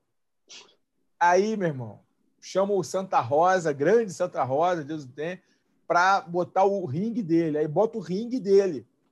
Aí bota o ringue do Santa Rosa para fazer ali a luta, senão não ia ter evento. Naquela época não tinha cage, assim, só o Leandro tinha o cage, né? Para fazer o evento. E aquela pressão grande, todo mundo, cara. É, nos treinamentos, foi um, foi um treinamento muito árduo aquela ali. Eu lembro bem que foi um foco muito grande, né, cara? Defender o jiu-jitsu, né, cara? Porque uma coisa que o lutador de jiu-jitsu hoje não, não, não, deve entender muito, na né, faixa preta, não deve entender muito, é que representar o jiu-jitsu naquela época não era simplesmente ir lá lutar um vale-tudo. Você representava uma dinastia, né, cara? Aí você via a história do jiu-jitsu aí, você via é, Hélio Grace, aí você vinha é, Carson Grace, aí você via né, o, o, os, os caras do luta livre, do jiu-jitsu fizeram com a luta livre, né? O Valide, Fábio, Murilo, era tudo isso que você representava. Você não representava simplesmente ali a tua academia, você representava tudo isso, a toda uma dinastia do jiu-jitsu. Então, as academias de jiu-jitsu que eram rivais se uniram para torcer por mim, para torcer por jiu-jitsu. Então você via a pessoa da, da, da, Barra Grace, que era na época a Barra Grace, agora Grace Barra, da, da, da Jacaré, né, os caras do Jacaré da Master, é todo mundo gritando jiu-jitsu, jiu-jitsu. Todo mundo gritando meu nome. Você estava lá, sabe, todo mundo gritando meu nome, jiu-jitsu, jiu-jitsu. A cada vitória minha, na, na, no, que eram três na noite, a cada vitória minha era mais inflamado ficava aquele ginásio. E o, e o Henderman ganhando as suas lutas também, então, a, a, probabilidade de realmente ter o Kevin Randerman, que era um monstro, um cara com uma compressão física extraordinária, uma explosão, uma velocidade, o cara era um monstro, né? The Monster, até o apelido dele, né? The Monster mesmo, cara. É, tipo, depois eu fiquei até amigo, né? É, dele, assim, um relacionamento saudável com ele, com, com o Coleman. Se ele tivesse treinado, fosse um cara focado no treino, que ele não era. Ele treinava para lutar, né? Se ele fosse um cara muito focado, ele teria sido muito maior do que ele foi. Ele teria conquistado mais títulos do que ele conquistou na, carreira dele, porque ele era um monstro. Velocidade, é porque eles odiavam jiu-jitsu, né? treinar de jiu-jitsu, né? mas eles não queriam treinar jiu-jitsu, mas ele era um cara sensacional, um grande atleta. Então, ele ganhando do lado dele, eu ganhando do meu lado, a, a, a, cada vez mais aquilo ali se tornou uma, uma um, um, vulcão em ebulição, né, cara? A erupção era a qualquer momento. É, é, era tanta adrenalina, era tanta gente, era tanta energia ali dentro, que aquilo foi me contagiando. Tanto que quando na minha segunda luta que eu tomei o knockdown pesado, primeiro na minha primeira luta eu caí do ringue, lembra? Que eu quebrei a costela quando caí do ringue, né? Contra o Geza Kelman, porque ele me jogou de propósito, tá? Depois descobri que ele me jogou de propósito, porque da... quando eles chegaram primeiro, os caras do time do, do Coleman, Hammerhouse, chegaram primeiro lá e testaram o ringue, porque era cage. Aí eles testaram o ringue. Quando testaram o ringue, eles eram muito fortes, uma corda cedeu. E aí, rapidamente, o Sombra da Noite, que lutou com o Bebel no dia, arrumou a corda junto com, com, com Santa Rosa. E aí os caras. Aí o, o, o Sombra da Noite, obviamente, não entendia inglês, mas entendeu o gestual, né? Que o Coleman falava, porque essa aqui é uma me jogar ali. Né? Porque eles queriam, eles queriam vencer. Enfim, eu fui e lutei. A primeira luta, caí do rim, do quebrei a costela, voltei e consegui vencer com uma guilhotina. Né? Tá, o barulho tá chegando aí, não, né? Não, não, tá ótimo. Não, não, beleza. Aí eu tá consegui ótimo. vencer uma guilhotina, a primeira luta. Fui pro vestiário, colocaram gelo na minha costela, tal, deixaram descansando. Aí aconteceu, o, o Dan Balbs, que seria minha segunda luta, venceu muito rápido a luta dele. E a outra também foi rápida, então eu tive que voltar rápido para a segunda luta. Aí eu voltei para a segunda luta ainda meio bobo. Né? Pô, era a primeira vez que eu estava no torneio. Aí eu voltei meio bobo. Daqui a pouco, para mim, o Dom era destro. Aí ele troca de base de canhoto. E aí ele me dá um direto, brother, de encontro, que eu caio deitado. eu caio deitado, eu vi ali uns 5, 6 Dumbobs na minha frente eu não sabia quem, eu, quem era ali, meu irmão. Qual foi a minha sorte, né? Porque era para eu ganhar aquilo ali. Qual é a minha sorte? Ele me viu caído, ele, na fome de acabar com a luta logo, ele pulou dentro da guarda para me fazer o ground and pound, de acabar com a luta. Foi a minha sorte, porque quando ele veio me bater, eu instintivamente comecei a tocar nele, não estava vendo muito ele. Eu, eu segurei ele e comecei a trabalhar o triângulo. Aí eu, pá, encaixei um triângulo nele e se assustou com o triângulo, ficou com medo daquilo que ele não conhecia e se afastou. Aí deu tempo de eu me recuperar, voltei a luta em pé. Quando voltou em pé, aí eu já sabia que ele tinha mão pesada, eu puxei para a guarda e logo em seguida eu encaixei o triângulo de novo e consegui finalizar. Né? Aí ali eu falei, caramba, meu irmão, o negócio começou, começou mal. Aí o vestiário, o Silvio Petramali, que era um treinador de boxe, fez um trabalho espetacular de cutman em mim para poder meu olho não inchar. Ele fazia um trabalho muito bem feito lá de, de recuperação. Né? Ele foi um cutman de, ele é um, um, professor de boxe. Treinou muito tempo eu, Murilo, Mário, uma galera. Vitor, ele, ele foi o cara que descobriu o Vitor no boxe, né? o Silvio Petramalha. E aí, cara, ele me cuidou de mim ali, falou assim. Aí o Cássio chegou e falou assim: Carlos, como é que você tá? Carson, tô machucado. Mas é porque estão chamando você para fazer logo a última luta. Aí eu assim, mas aí eu falei, caramba, espera um pouco aí, acabei de, de, de lutar, não, é, é. Aí, porque o, a do Bebel, eu acho que foi interrompida do, do Bebel, porque o, o Bebel finalizou, eu não lembro ao certo, né? O Bebel finalizou o Soba da Noite. É, finalizou. Ele estava sangrando muito, ele finalizou. Sangrando é. muito, porque a é. cabeça dele tomou cotovelada e eu finalizou. E aí, eu, enfim, eu não lembro certo o tempo ali. Eu sei que meu tempo foi reduzido de, de recuperação. Só que o Henderman tinha feito uma luta desgastante com o Ebenezer. Com o Ebenezer. Fez Muito. uma semifinal desgastante. Não, na verdade, não foi a semifinal, foi a primeira. Foi, não, ele, ele, a primeira com o Ebenezer foi uma guerra. 15 minutos de porrada. Depois a ele segunda... lutou com o Sucata. É, aí ele, dom... ele dominou o Sucata. Aí ele ganhou em mais ou menos 11 minutos, ele conseguiu vencer o Sucata. O Sucata. Mas também aí... foi uma luta desgastou. É, é. O Sucata escorregadinho e tal, dominou o Sucata muito forte segurou ele. Aí o, o, o, o, não, vai ter que lutar agora. Os caras, não, vai ter que lutar agora, vai ter que lutar agora. Vamos lá. Aí me aqueceu rapidinho, vamos lá lutar. Aí o Carlos falou assim: Carlão, não, não se afoba. É a última luta, vai com calma na luta. E aí eu fui. Tanto que a gente luta muito, muito tempo em pé. Né? Muito tempo em pé. Ele não tentou me derrubar, ele, ele às vezes ele, ele vinha de clinch, a gente fazia clinch, como era muito alto, muito forte, eu consegui travar muito ele. Ele ficou, ele ficou um pouco perdido no meu tamanho, para falar a verdade, no clinch, para não me derrubar. Ele ficou um pouco perdido ali, ele se desgastou, tentando me derrubar. E ele tentou poupar gás, porque ele tinha se desgastado muito. Então ele tentou poupar gás. Então a luta ficou um pouco meio que um estudando o outro, chutando, socando, mas nada efetivo. Quando faltava um pouco para terminar a luta, eu, eu, eu ouço eu ouço bem claro o Carson falando: Carlão, vai acabar. Puxa para a guarda e pega. E aí, meu irmão, a voz do comando é a voz de comando. Eu puxei, aí eu consegui clinchar puxar para a guarda. Quando eu puxo para a guarda, o Carson já viu que ele estava desgastado. Então, quando eu puxo para a guarda, ele, ele a mesma coisa. Ele pequeno, os braços curtos para o meu tamanho. Né? Um cara muito grande, quando bota um cara menor na guarda, ele leva uma vantagem, porque o cara menor não consegue bater nele. Entendeu? Você consegue, com a sua, com a sua envergadura, impedir a chegada do cara. Ele não conseguia fazer o que ele era forte. O que ele machucou muito o Ebenezer e machucou muito o, o Sucata, que era o ground and pound, que ficou famoso pela Hammer House do, do Coleman. Ele não conseguia, ele começou a se desgastar, soltar braços, desgastar. Ele é muito vascularizado, forte pra caramba. E aí eu, pum, encaixei o triângulo você pode ver que o triângulo nem está tão bem encaixado. Não está o encaixe perfeito do triângulo. Mas eu tinha a perna forte, eu botei a pressão ali na cabeça dele, levantei, aí ele começou a roncar. Mas eu continuei. De repente, ele apagou. Eu continuei. O Valdir Pimenta estava muito próximo dali e interrompeu. Ele deu aquela apagada e voltou. Ele apagou, o Valdir interrompeu. Quando eu soltei, ele voltou. Aí teve aquela polêmica, bate, não bate, não dormia, não dormia, dormia. A famosa o Cássio Slip, Slip, Slip. É. Slip, Slip, Coleman, Coleman, Slip, Slip. Slip, Slip, Slip. E aí ficou aquela polêmica, aí eles voltaram para os Estados Unidos falando que, que tinha sido roubado, voltaram para lá, eu soube disso. Quando houve o UFC, foi o Vitor que lutou, se não me engano, nós nos reencontramos nos bastidores.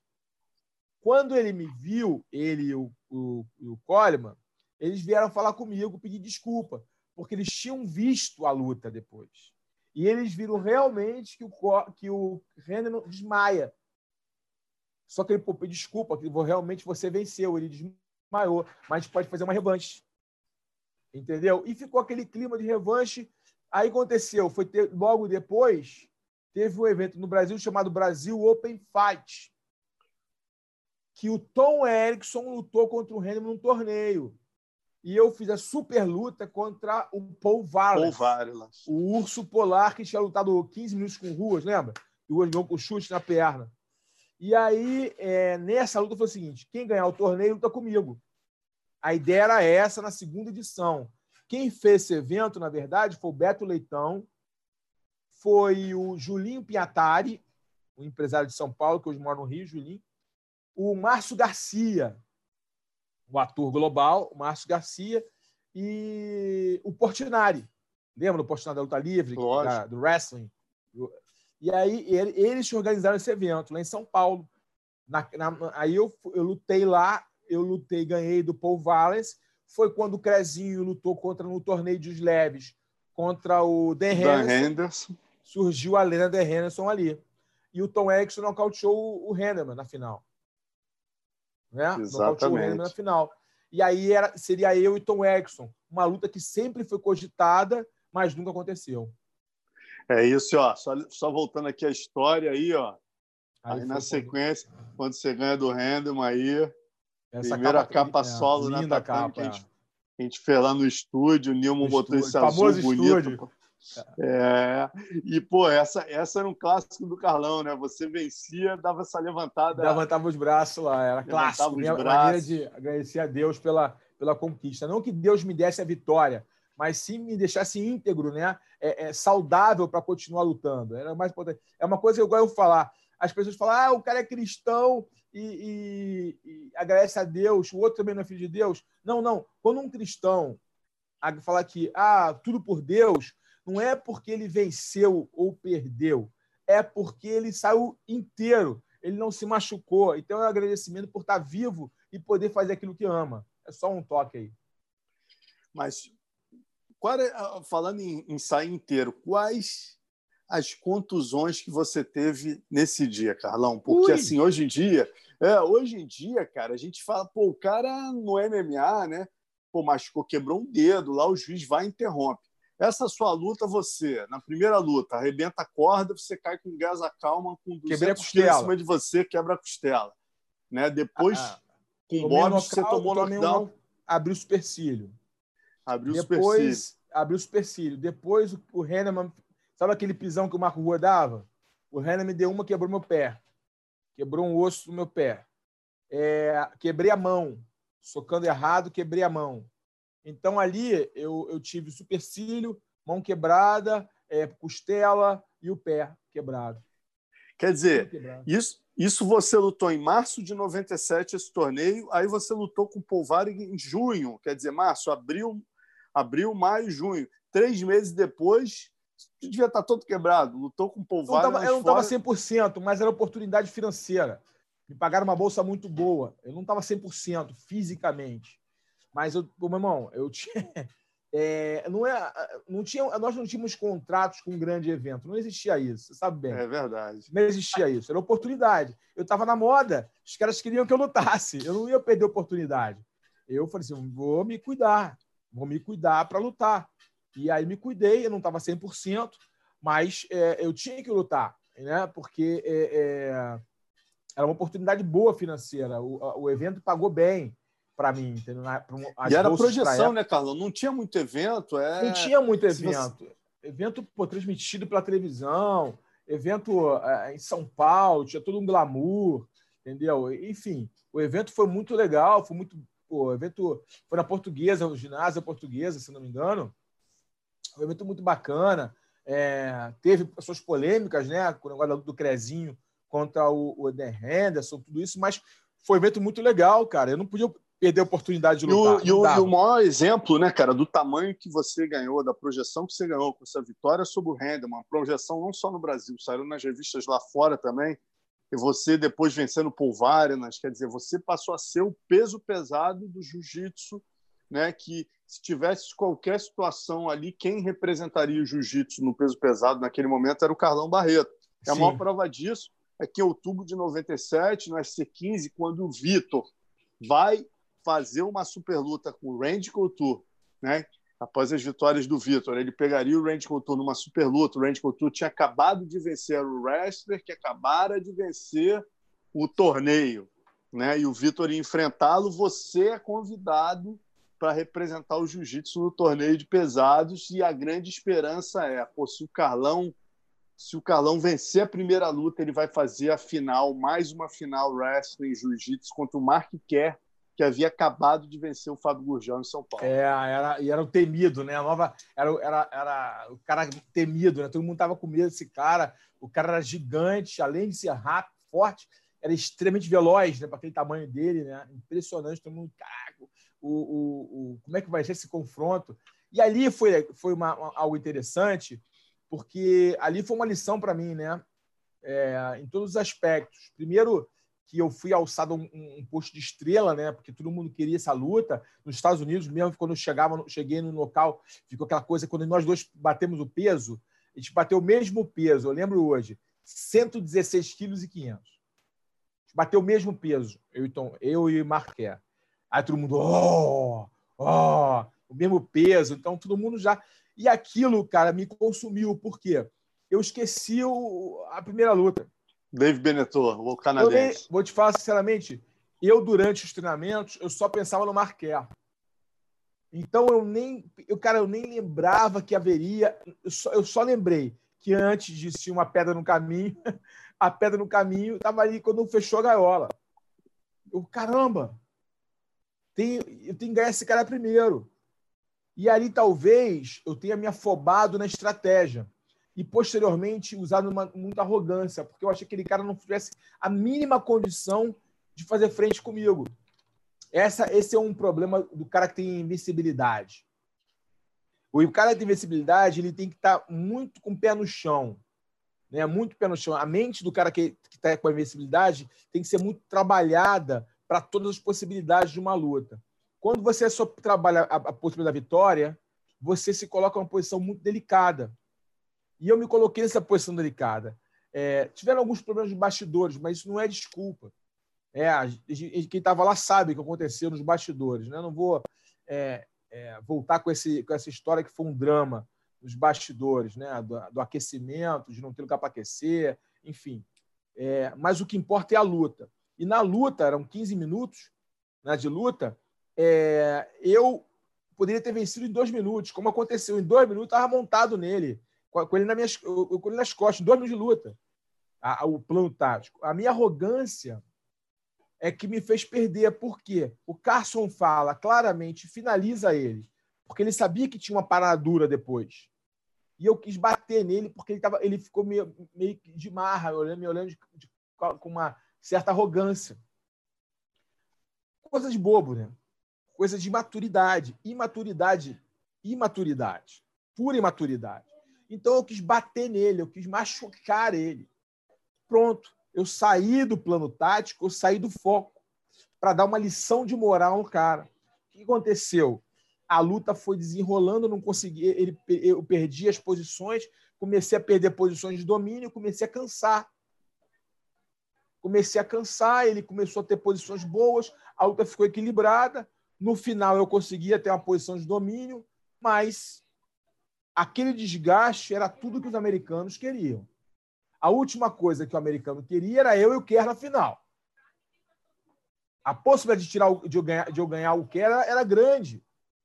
Né? Então, meu irmão, aí eu estava desgastado e aí deram para o David Beretor. Quem vê a luta hoje em dia pode ver a luta, analisar, tirar suas próprias conclusões. Mas eu merecia aquela derrota. Mesmo se você tecnicamente avaliar a luta hoje em termos de regra, eu ter vencido, não importa. O que importa é que eu merecia aquela derrota, porque foi uma lição é, de humildade que eu precisava receber naquele momento. Talvez se eu fosse com o Kerr e vencer o Kerr, eu estaria, eu ficava insuportável, eu fosse uma pessoa, sabe, extremamente arrogante. Então, eu acho que Deus, né, com sua sapiência, me deu uma lição de moral para eu baixar o salto. Baixa o salto. E ali eu perdi para um cara que era mediano. Eu perdi para um cara que eu não podia. Se, eu lutasse com um cara mais nove vezes, eu venceria nove entendeu? Mas aquele dia eu tinha que perder para aprender uma lição.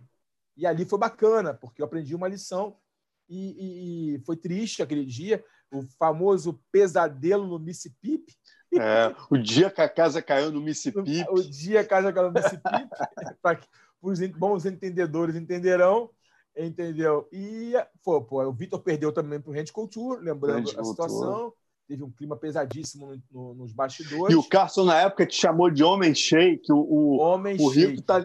Pô, que, que, memória. Eu que escrevi essa matéria não lembrava disso, que o Carson te chamou de homem shake. Eu lembro é do, dele dizendo que o, que o Vitor, na verdade, na época só transava. Ficou, é. porra, o homem não pode transar.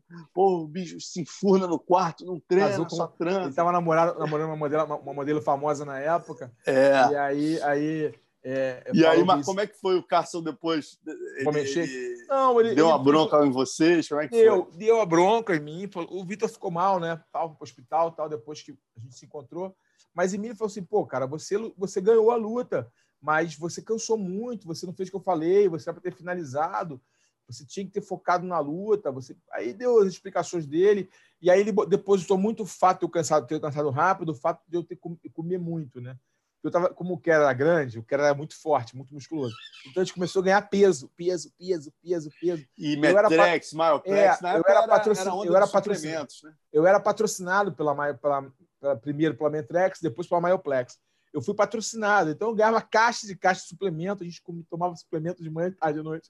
E eu Tinha que tomar de... escondido, né, Carlão? Tomar escondido, não... ele não, não queria quem tomasse. Saía... O Rogerão estava nos Estados Unidos comigo nessa época treinando, o Rogério Camões e, e a gente saía escondido para tomar uma, uma, uma entrega, para malhar, as coisas todas. Tá malhando muito, tá ficando muito forte, você e o Vitor estão ficando muito forte. E foi uma época que a gente começou, a gente errou nesse aspecto também. Outro aprendizado.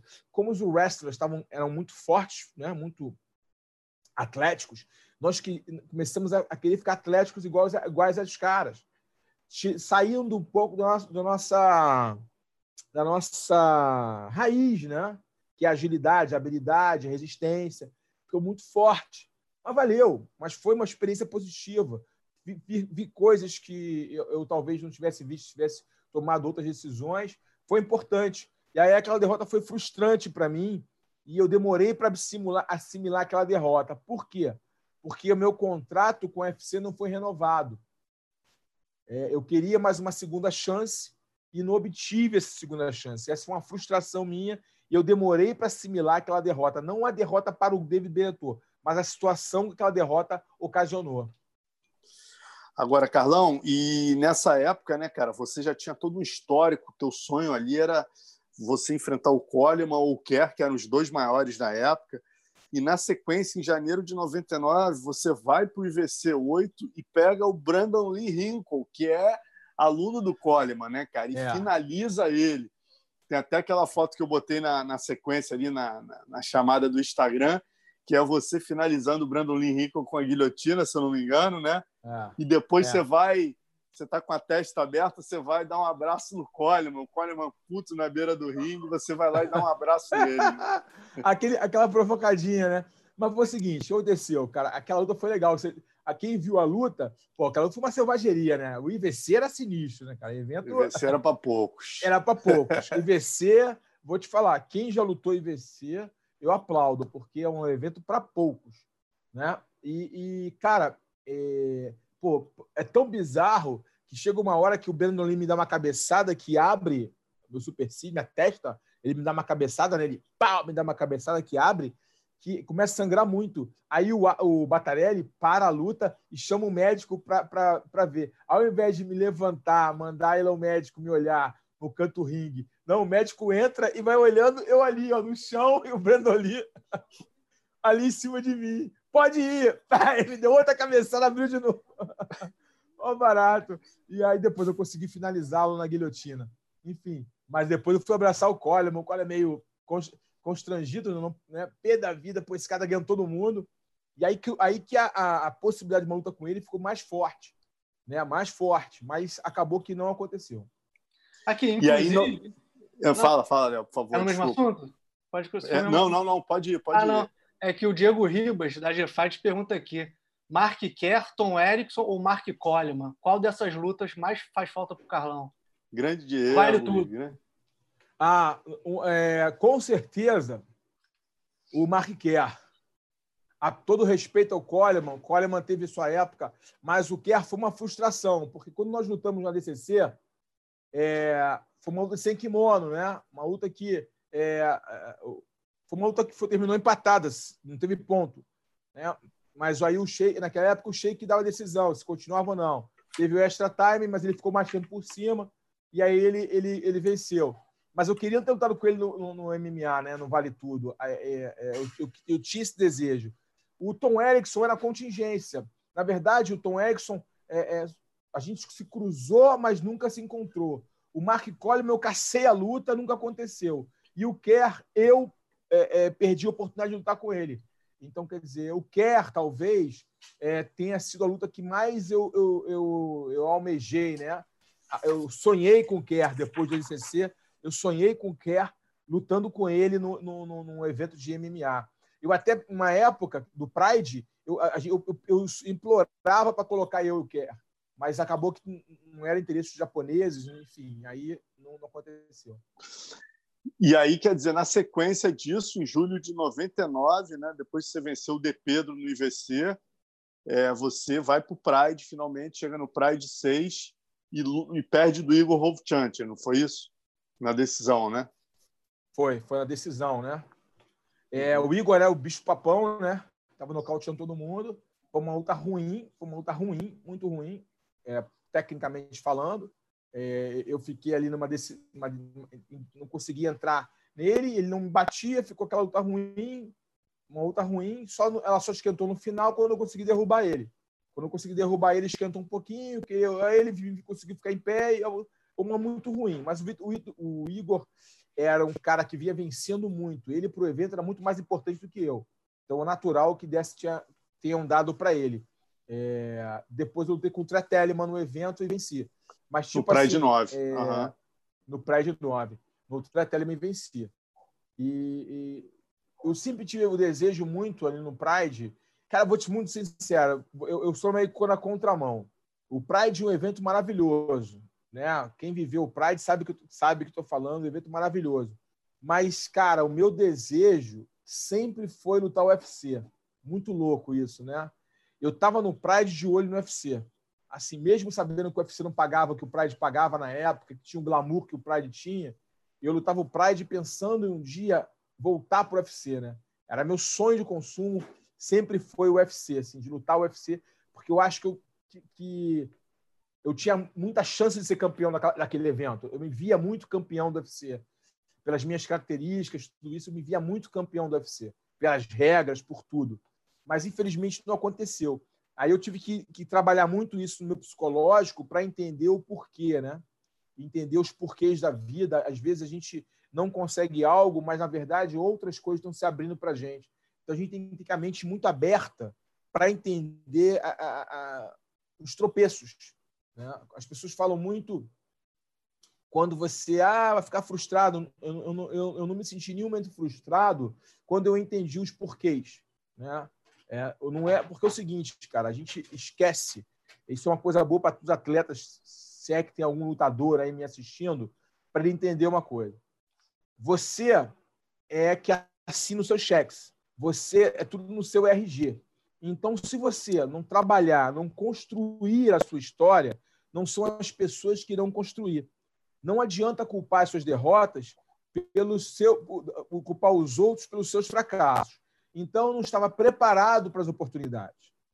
Então, na verdade, o que aconteceu? Eu, eu não consegui as oportunidades porque eu não estava preparado, não físico-tecnicamente, mas em termos de maturidade para aquelas oportunidades. Talvez, se eu fosse campeão do UFC, a minha história teria, tivesse sido outra. Ou campeão do Pride. Né? Então, em termos de, de, de, de maturidade mental, psicológica, ele não estava preparado. Então, depois, mais velho, você vendo os acontecimentos da vida, você vai conseguir entender o porquê algumas coisas aconteceram, porque eu não estava preparado. Não porque eu falhei, não, porque eu não estava preparado. Porque eu não acredito em sorte, eu acredito em você estar preparado quando a oportunidade chegar. E quando você não está preparado, a oportunidade vai embora, a oportunidade vai para outro. É mais ou menos assim. E a maior prova disso que você falou é uma grande verdade, né, Carlão? é o próprio Kevin Handelman. Você venceu o Kevin Handelman, finalizou o Kevin Handelman, apagou o Kevin Handelman aqui, Metropolita. Na sequência, o Kevin Handelman se transforma em campeão do UFC, né? Ele ganhou o título peso pesado do UFC. Né? Mais à pois é. frente. Ele teve pois a é. oportunidade é. dele ali, evoluiu talvez, e teve a oportunidade dele e foi campeão do UFC, como você poderia ter sim. sido, como você falou, sim, dependendo sim. do momento que você tivesse ali. Não era, a minha, não era a minha história, porque eu olhava assim, os campeões do UFC peso pesado, assim, cara, eu ganho esses caras. Esses caras aqui são para mim, entendeu? Maurice Smith, é, é, Dan Sedan, é, o Don Fry, é, todos esses caras eu olhava para eles, é, falei assim, é, Pete Williams, todos esses caras olharam para eles, cara, eu ganho esses caras. Caras. O jogo dos caras é para mim. Eu venço todos eles. Mas não uma questão de arrogância, mas estilo de jogo, entendeu? E eu falei, cara, o UFC para mim, eu tenho que voltar para o UFC. E eu sempre pensei muito isso. Talvez isso tenha atrapalhado muito até minha estada no Pride. Entendeu? Eu não aproveitei o Pride como eu poderia, porque eu ficava pensando no UFC, no meu íntimo, entendeu? Agora, Carlão, vamos nesse momento, né, em 2000, a gente entrando em 2000, ocorre a separação do BTT com o Carson, né? E, pô, muita gente pergunta isso, a gente lá na confraria, o Murilo falou a versão dele. Queria que você falasse, explicasse para a galera mais ou menos o que aconteceu naquele momento. Você que era um cara tão próximo do Carson, né? O que, que aconteceu naquele momento ali? Qual é, qual, qual é a, a, o seu lado da história? Cara, vou te falar, é, toda história tem três verdades, né? Um lado do outro e a verdade aconteceu. É, na verdade, primeira coisa, muita gente fala que foi o dinheiro. Já começa por aí. Não foi por dinheiro. Porque pagar, pagar o percentual do carro já pagávamos independente de qualquer coisa. Não foi por dinheiro. É, o que acontece? É, o Carson, falar de quem está morto é difícil, né? Porque o Carson não está aqui para dar a versão dele. Mas com todo respeito, é, é, o Carson foi, foi usado por algumas pessoas. Tá? Ele foi usado por algumas pessoas que tinham um certo ciúmes do time. E essas pessoas começaram a fazer a mente, a cabeça dele para ele criar um contrato, um negócio com a gente. A gente não se opôs nunca a criar um contrato com ele. Faríamos o contrato com ele. Só que também a gente queria colocar algumas cláusulas nesse contrato. E, e essas pessoas começaram a colocar esse, esse embate embate não, essa, essa controvérsia em relação a algumas cláusulas contra a gente. E começaram a minar a mente do Carson contra a gente. Tá? E eu ainda tentei ficar indo no Carson e, no, e, na, no, e com a galera da. E com, que nem era BTT ainda o nome, né? depois que veio o BTT. BTT, treinar ali com a, com a pessoa de primeiro treinando da Riva, depois lá no, Muri, lá no, no Mulão, né, que a gente chamava, na Rio Jiu-Jitsu Clube, que era Murilo Bolão, depois que veio a BB, enfim. É, cara, é, treinar, eu ainda ia lá e cá treinar, treinar, né? O cume de tudo foi quando o Zé Mário foi para DCC, o Carson quis ir com ele. Ali foi o grande. Depois teve ali, foi começou realmente o, a coisa estourou. Cara, então eu tentei falar com o Carson, tentei treinar ainda no Carson. Só que eu não tinha mais, não tinha treino, porque todo mundo tinha ido, né? Os treinos mais fortes tinham ido. Eu fiquei muito sozinho, treinando com os meninos ainda em formação. E eu fiquei um pouco receoso, cara, preciso cuidar da minha carreira. E ficou aquele clima, aquele clima. E eu optei é, por ir para a BTT, ficar full time, né? Não ficar indo lá e cá, treinar só na BTT. Eu, eu senti muito a, a, essa separação do Carson, né? Eu senti muito, todos sentiram, creio eu. Todos senti, sentiram muito. Porque tinha uma relação afetiva ali, não era só treinador e atleta. Tinha uma relação afetiva, mas eu tinha que ver minha carreira naquele momento. Os, os gringos estavam cada vez melhores, cada vez mais fortes, mais preparados, e a gente ficou com medo de ficar para trás. As derrotas vão começando a acontecer ao redor. E a gente começou a querer se organizar como um time organizado mesmo, treinador disso, treinador daquilo, treinador daquilo, para ficar um time forte realmente, estruturado, né? Treinador de Muay Thai, treinador de boxe, preparação, time organizado. E não estávamos conseguindo ter essa, essa, essa sinergia ali com o Castro, esse entendimento. O que eu vejo hoje de formadora? Nós, aí é uma opinião minha, tá? Eu nunca conversei isso nem com o Murilo, nem com o Zé Mário, nem com o Bebel, nem com ninguém. Mas nós, né? a minha visão de tudo que aconteceu, como pessoas mais novas, com pessoas ali com uma cabeça aberta, tínhamos tentado de uma outra forma trazer o Carlos de uma outra forma, entrar na mente dele e, e dialogar. Sabemos, você sabe muito bem que o Carson é difícil. Quando ele colocava uma coisa na cabeça, era difícil você você mudar a, a mente dele. Mas talvez, puxar pelo lado afetivo, pudéssemos. Mas também aí eu estou falando si, né? Não dá para voltar no passado. É como eu falo, o passado serve para nós termos boas lembranças e para aprendermos com ele, mas não podemos viver nele. Tanto que depois eu fiquei tanto isso na cabeça que eu tive outros encontros com o Carlos, não tão agradáveis. Ele, quando o Vitor perdeu para o Tito Ortiz, ele xingou, aí até o Stephen Bonner estava quase que eu, eu, eu, entrei em discussão com o Stephen Bonner, enfim, nos Estados Unidos. Coisas aconteceram nesse período. Eu sempre respeitando, todos respeitando, ninguém nunca discutiu com ele. Tínhamos muito respeito e estima por ele. Só que eu tive uma oportunidade de falar com ele depois, dentro de um, de um, de um vestiário, num evento que eu lutei, o Mecha World. O Mecha foi o evento que substituiu o IVC como grande evento brasileiro.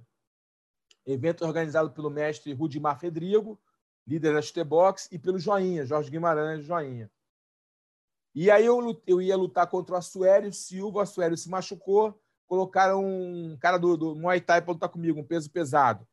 Marcelo. Marcelo, Marcelo. Até, uh -huh. até fiz sparring com esse cara de boxe anteriormente. Antes dessa luta, eu, em São Paulo, fiz sparring com ele de boxe. Olha que coincidência. E aí o Marcelo. E aí eu lutei com esse cara no lugar do Assuério, depois o Assuério tinha se lesionado. O Assuério tinha me desafiado. Quem, quem viu lembra que o Assuério subiu no ringue para me desafiar, eu arbitrando uma luta.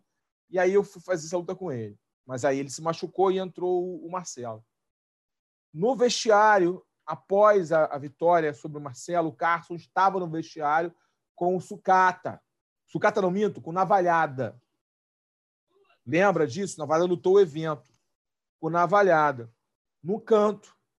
Todo mundo comemorando, eu não comemorei, eu fui em direção dele e falei bem claro para ele, mestre, o senhor até pode não gostar de mim, mas eu te amo porque eu sou Carson Grace até morrer. A minha tatuagem no braço vai ficar eterna. Eu sou Carson Grace até morrer. Eu te amo. Me perdoa e me recolhi. Nem falei mais nada. E me recolhi, deixei ele lá com os fantasmas dele e me recolhi. Ali, para mim, foi. Eu precisava ter falado aquilo com ele. Precisava ter pedido perdão para ele. Precisava ter falado que eu amava ele, que amava. Eu amo até hoje. O Carson faz parte da minha história. Por mais, eu, eu, quem me deu a primeira faixa no jiu-jitsu foi o Carson, faixa azul. A faixa preta que me deu foi o Sérgio Forza Bolão e o Murilo Bustamante, com muito orgulho.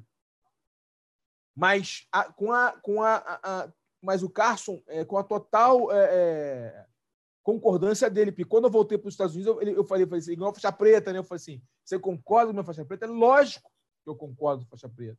Você é faixa preta. E aí, é, é, aquilo me deu uma. Não que eu não tenha recebido faixa preta com orgulho, com muito orgulho e prazer, porque eu recebi de dois caras. O Bolão me ensinou, me ensinou a dar aula, me ensinou muita coisa no jiu-jitsu, e o Murilo me deu uma consciência do que é ser professor.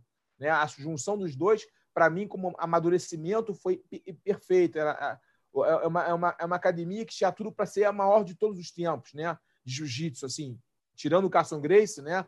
A história do Carson Grace era uma academia para ser pô, o que a Aliança hoje é, o que Gracie Barra é. Se ele tivesse continuado da Rio Jiu-Jitsu Clube. Era uma academia de alto nível. Azul e roxo a gente ganhava, pô, era uma academia de alto nível. Enfim, coisas do passado também. Eles tiveram problemas, separaram e faz parte da vida. Senão não existiria BTT. Entendeu? Então, tudo e, e, e, aí, e aí que eu queria até aproveitar e entrar, porque você tem participação é, direta no nome da Brazilian Top Team. É. O que aconteceu? Dentro da academia do Murilo, que o Bolão já tinha saído, né? ainda continuávamos ali na General Artigas, ali na General Artigas, continuávamos ali ainda, não tinha a, a coisa. Começou-se o treino juntos, e a ideia era fazer uma cooperativa, onde a gente, enfim. E aí, uma equipe cooperativista, né? As pessoas se, se ajudariam nas competições nas lutas, a bolsa seria para o grupo, enfim. O, houve aí qual que nome vai ser, que nome vai ser, que nome vai ser. Foram colocados vários nomes, cada, cada um dava um pitaco, cada um dava uma coisa. Nessa sopa de letrinhas, e eu fiquei aquilo na cabeça. Fomos para o Japão. Quando saiu, quando eu fui o primeiro a sair do saguão do, do, do aeroporto. Quando eu saí, eu não esperava aquilo. Eram muitos repórteres japoneses. Eu não esperava aquilo. Foi o primeiro a sair. Uma porção de repórter. Aí, aí o cara, aí tradutora, perguntando qual é o nome do time, novo time, novo time. Novo time. E aí um tinha falado Brasília Fight, outro tinha falado Brasília Top. E aí, enfim, eram muitos nomes. Aí, Brazilian Fighters. Quer dizer, aí, meu irmão, aí na hora eu juntei tudo. Eu não sei como eu fiz. Sou, na hora eu soltei. Brazilian Top Team. Brasília tá brincando, cara, é, jura? Porque tinham feito vários nomes. O Zé Mário tinha falado o nome, o Murilo tinha falado outro, mas tudo Brazilian, aí Top Fighters, Top não sei o que lá, times, eram, eram nomes, tudo, entendeu? Não tinha um nome efetivo, Brazilian Top Team. E aí eu soltei na hora, eu misturei, eu não sei se eu misturei, na nervosismo dos caras me perguntarem, eu falei, Brasil Top Team. Em cima dos nomes que já tinham sido falados pelo Zé Mário, pelo Murilo, acho que o Alan também colaborou. Eu não lembro ao certo, eu senti um grupo falando vários nomes. Um falou Top Team, a outra falou Brasília, outro falou Brasil Fighters, outro falou Brazilian. Bom, enfim. E aí eu soltei Brasília Top Team. E aí eu soltei aquilo, o neguinho, ei, Brasil Top Team, Brasil Top Team. E aí o Murilão chegou, e aí o Brasil Top Team, o Murilo tomou um. Pô, Brasil Top Team, não, a gente não tinha combinado nada ainda. A gente estava pensando no nome. Bom, enfim, os japoneses já falaram, aí o nego já achou maneiro, soou, soou bem, o Alan achou maneiro também, já falou, e aí o Vitor falou, e aí, bom, e aí ficou. Aí o Murilo, não, é, então tá bom, aí ficou Brasil Top Team. E aí ficou Brasil Top Team. Aí a equipe foi uma das maiores equipes do mundo, né? A grande rivalidade do T-Box, uma das maiores equipes de, de, todos os tempos. Na verdade, uma extensão da Carson Grace, né? Uma extensão da Carson Grace, da Carson Grace Team, virou Brazilian Top Team e é uma equipe que fez história com lutas antológicas, que lançou o Ricardo Arona, o Minotauro para o mundo. Agora, falando dessa rivalidade, né? Você criou o nome Brazilian Top Team e você viveu um pouco dessa rivalidade, como você falou, né? Como representante peso pesado, é, a, a Chutebox só tinha uma Suério, né, de representante peso pesado na época, ele te desafiou, acabou não rolando a luta e rolou com o Marcelão, né? E nessa luta, o Chicão Jolie mandou uma pergunta. Daqui a pouco eu vou começar a fazer as perguntas da galera. O Chicão Jolie falou assim: olha, na luta do Marcelo no Meca 6, é, o, é, o Vanderlei era o árbitro central. É, sabia. É, sabia lógico, que ele pergunta, sabia que ele pergunta, pode faltar. Sabia. Chicão, é. Chicão anunciando, aí tem aquele momento inacreditável, né, cara? Hoje em dia, se a gente for mostrar essa cena por fã que não está acostumado com esse nível de rivalidade, ou que está acostumado com os trash talk de Conor McGregor, o cara vai se assustar. Né? O Carlão está lutando com o Marcelo, o Vanderlei, obviamente, ali, chutebox raiz, não devia gostar muito do Carlão, obviamente, não deveria nem estar arbitrando aquela luta. Não sei por que cargas d'água estava arbitrando aquela luta. E numa situação ali que havia uma interrupção, o Vanderlei deu três tapas no Carlão. Não, né? durante vários momentos. Ele não deixava. Lembra aí, lembra aí. Não deixava a luta transcorrer no solo. Quando eu, quando eu derrubava o Marcelão, eu começava a me alinhar para bater, ele, ele, ele, ele, interrompia e não interrompia, para, fica de pé. Me dava vários tapas na, na, na, nas, com força nas costas, é. Vários tapas. E eu não me desconcentrei porque eu tava, já ali eu estava mais maduro. Eu, eu foquei a minha missão. Tem que bater nesse cara. Depois eu falo com ele. Entendeu? Eu não me desconcentrei. Talvez o foco dele naquele momento fosse me desconcentrar. Mas eu falei, não vou me, desconcentrar. Vou deixar que o, os meus corners falem com ele, não eu. Eu fiquei focado na missão. É, e todo mundo viu isso. O que aconteceu, na verdade? É, eu nunca, tenho, nunca tive nada contra o Vanderlei Silva, pelo contrário. Eu sei o porquê que ele fez isso. Porque na primeira luta que ele perdeu, ele foi nocauteado pelo Vitor Belfort, foi a primeira vez que eu fui. A lógico também tinha o, o, o a rivalidade do Brasil Top Team. Tudo bem mas particularmente. Por quê? Porque na luta, é, eu nunca falei isso, creio eu, é, na luta entre Vitor Belfort e, e Vanderlei Silva, eu fui o primeiro, eu fui a primeira vez que eu fui comentarista convidado com o nosso querido Paulo Borracha. O Paulo Borracha era o comentarista do Sport TV, Sérgio Maurício era o nosso querido narrador oficial, e foi feito ao vivo e a cores. Joinha também era o comentarista. Nesse evento, eu fui convidado pelo Sport TV, porque eu tinha boa fluência verbal, tal, tal, para ser o comentarista. Isso foi o UFC no Brasil. E eu fui de comentarista. Na luta, pô, cara, presta atenção, o Vitor treinava comigo, certo? Eu tinha uma relação afetiva com o Vitor. Eu não era comentarista profissional, eu era atleta convidado como comentarista, completamente diferente. Nós somos comentaristas, sabemos que devemos ser imparciais. Como eu sou imparcial totalmente e tenho consciência disso. Eu posso amar o atleta, mas se ele errou, eu falo na cara dura. Ele, alguns até já ficaram tristes comigo, mas nossa profissão como comentarista nós temos que ser imparciais. Isso é a primeira premissa ali do, do, do comentarista. Ser imparcial. Ponto. Depois vem o resto. Porque Manael não era comentarista. Eu era atleta. Pô. Eu era atleta e companheiro de um dos caras que estava lutando. E tinha todo um clima envolvendo aquela luta. O Vanderlei estava sendo patrocinado pela marca que me patrocinava. Teve um almoço anterior, que foi uma brincadeira, porque existia uma rivalidade entre a marca que me patrocinava e a marca que patrocinava o Vitor. Podemos Era falar Bad Boy Red Red Nose e Bad Boy. Red é uma, é uma rivalidade Boy. grande que existia. Eu era da Red Nose, o Vanderlei foi patrocinado naquela luta pela Red Nose, e o Vitor era o menino, o garoto, era ele, o Valide, eram os meninos... Garotos Bad Boys, né? Garotos Bad Boys. E tinha uma rivalidade. Foi uma brincadeira na mesa, quando começou o clima, que estava todo mundo no mesmo almoço, que o nosso patrocinador ofereceu, que eu falei, pô, é a primeira vez que eu vou ter que, vou ter que torcer para um, um bad boy. Eu não tinha como torcer o Vanderlei.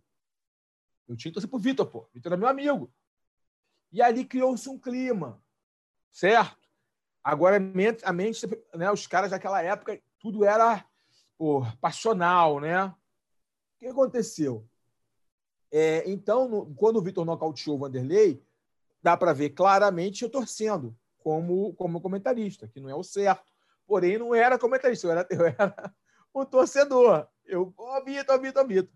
E o Vanderlei ficou magoado. A Chutebox inteira ficou magoada. Tanto depois, um tempo depois, eu conversei com o Rudimar. O Rudimar me entendeu. Depois. E foi amenizado, tanto depois eu tive uma relação saudável com todo mundo da Chutebox. Com o Murilo Ninja, com, com com Shogun, com o próprio Suério depois, tinha uma relação saudável, o, o Pelé, pô, super tranquilo com o Pelé, gente boa demais, o Pelé, todo mundo, o mestre Rudimar. Então, mas só que o Vanderlei ficou aquela rusga devido àquilo. Então, quando ele teve a oportunidade de arbitrar minha luta, aflorou nele o sangue, né, sanguíneo, a rivalidade da BTT, adicionado aquele fato lá atrás, no passado. Porque até mesmo ele, ele tinha aquela coisa do Vitor engasgada, né, de tentar uma revanche. Enfim, contei a história, o contexto, para quem não entendeu, o porquê dele ter feito aquilo.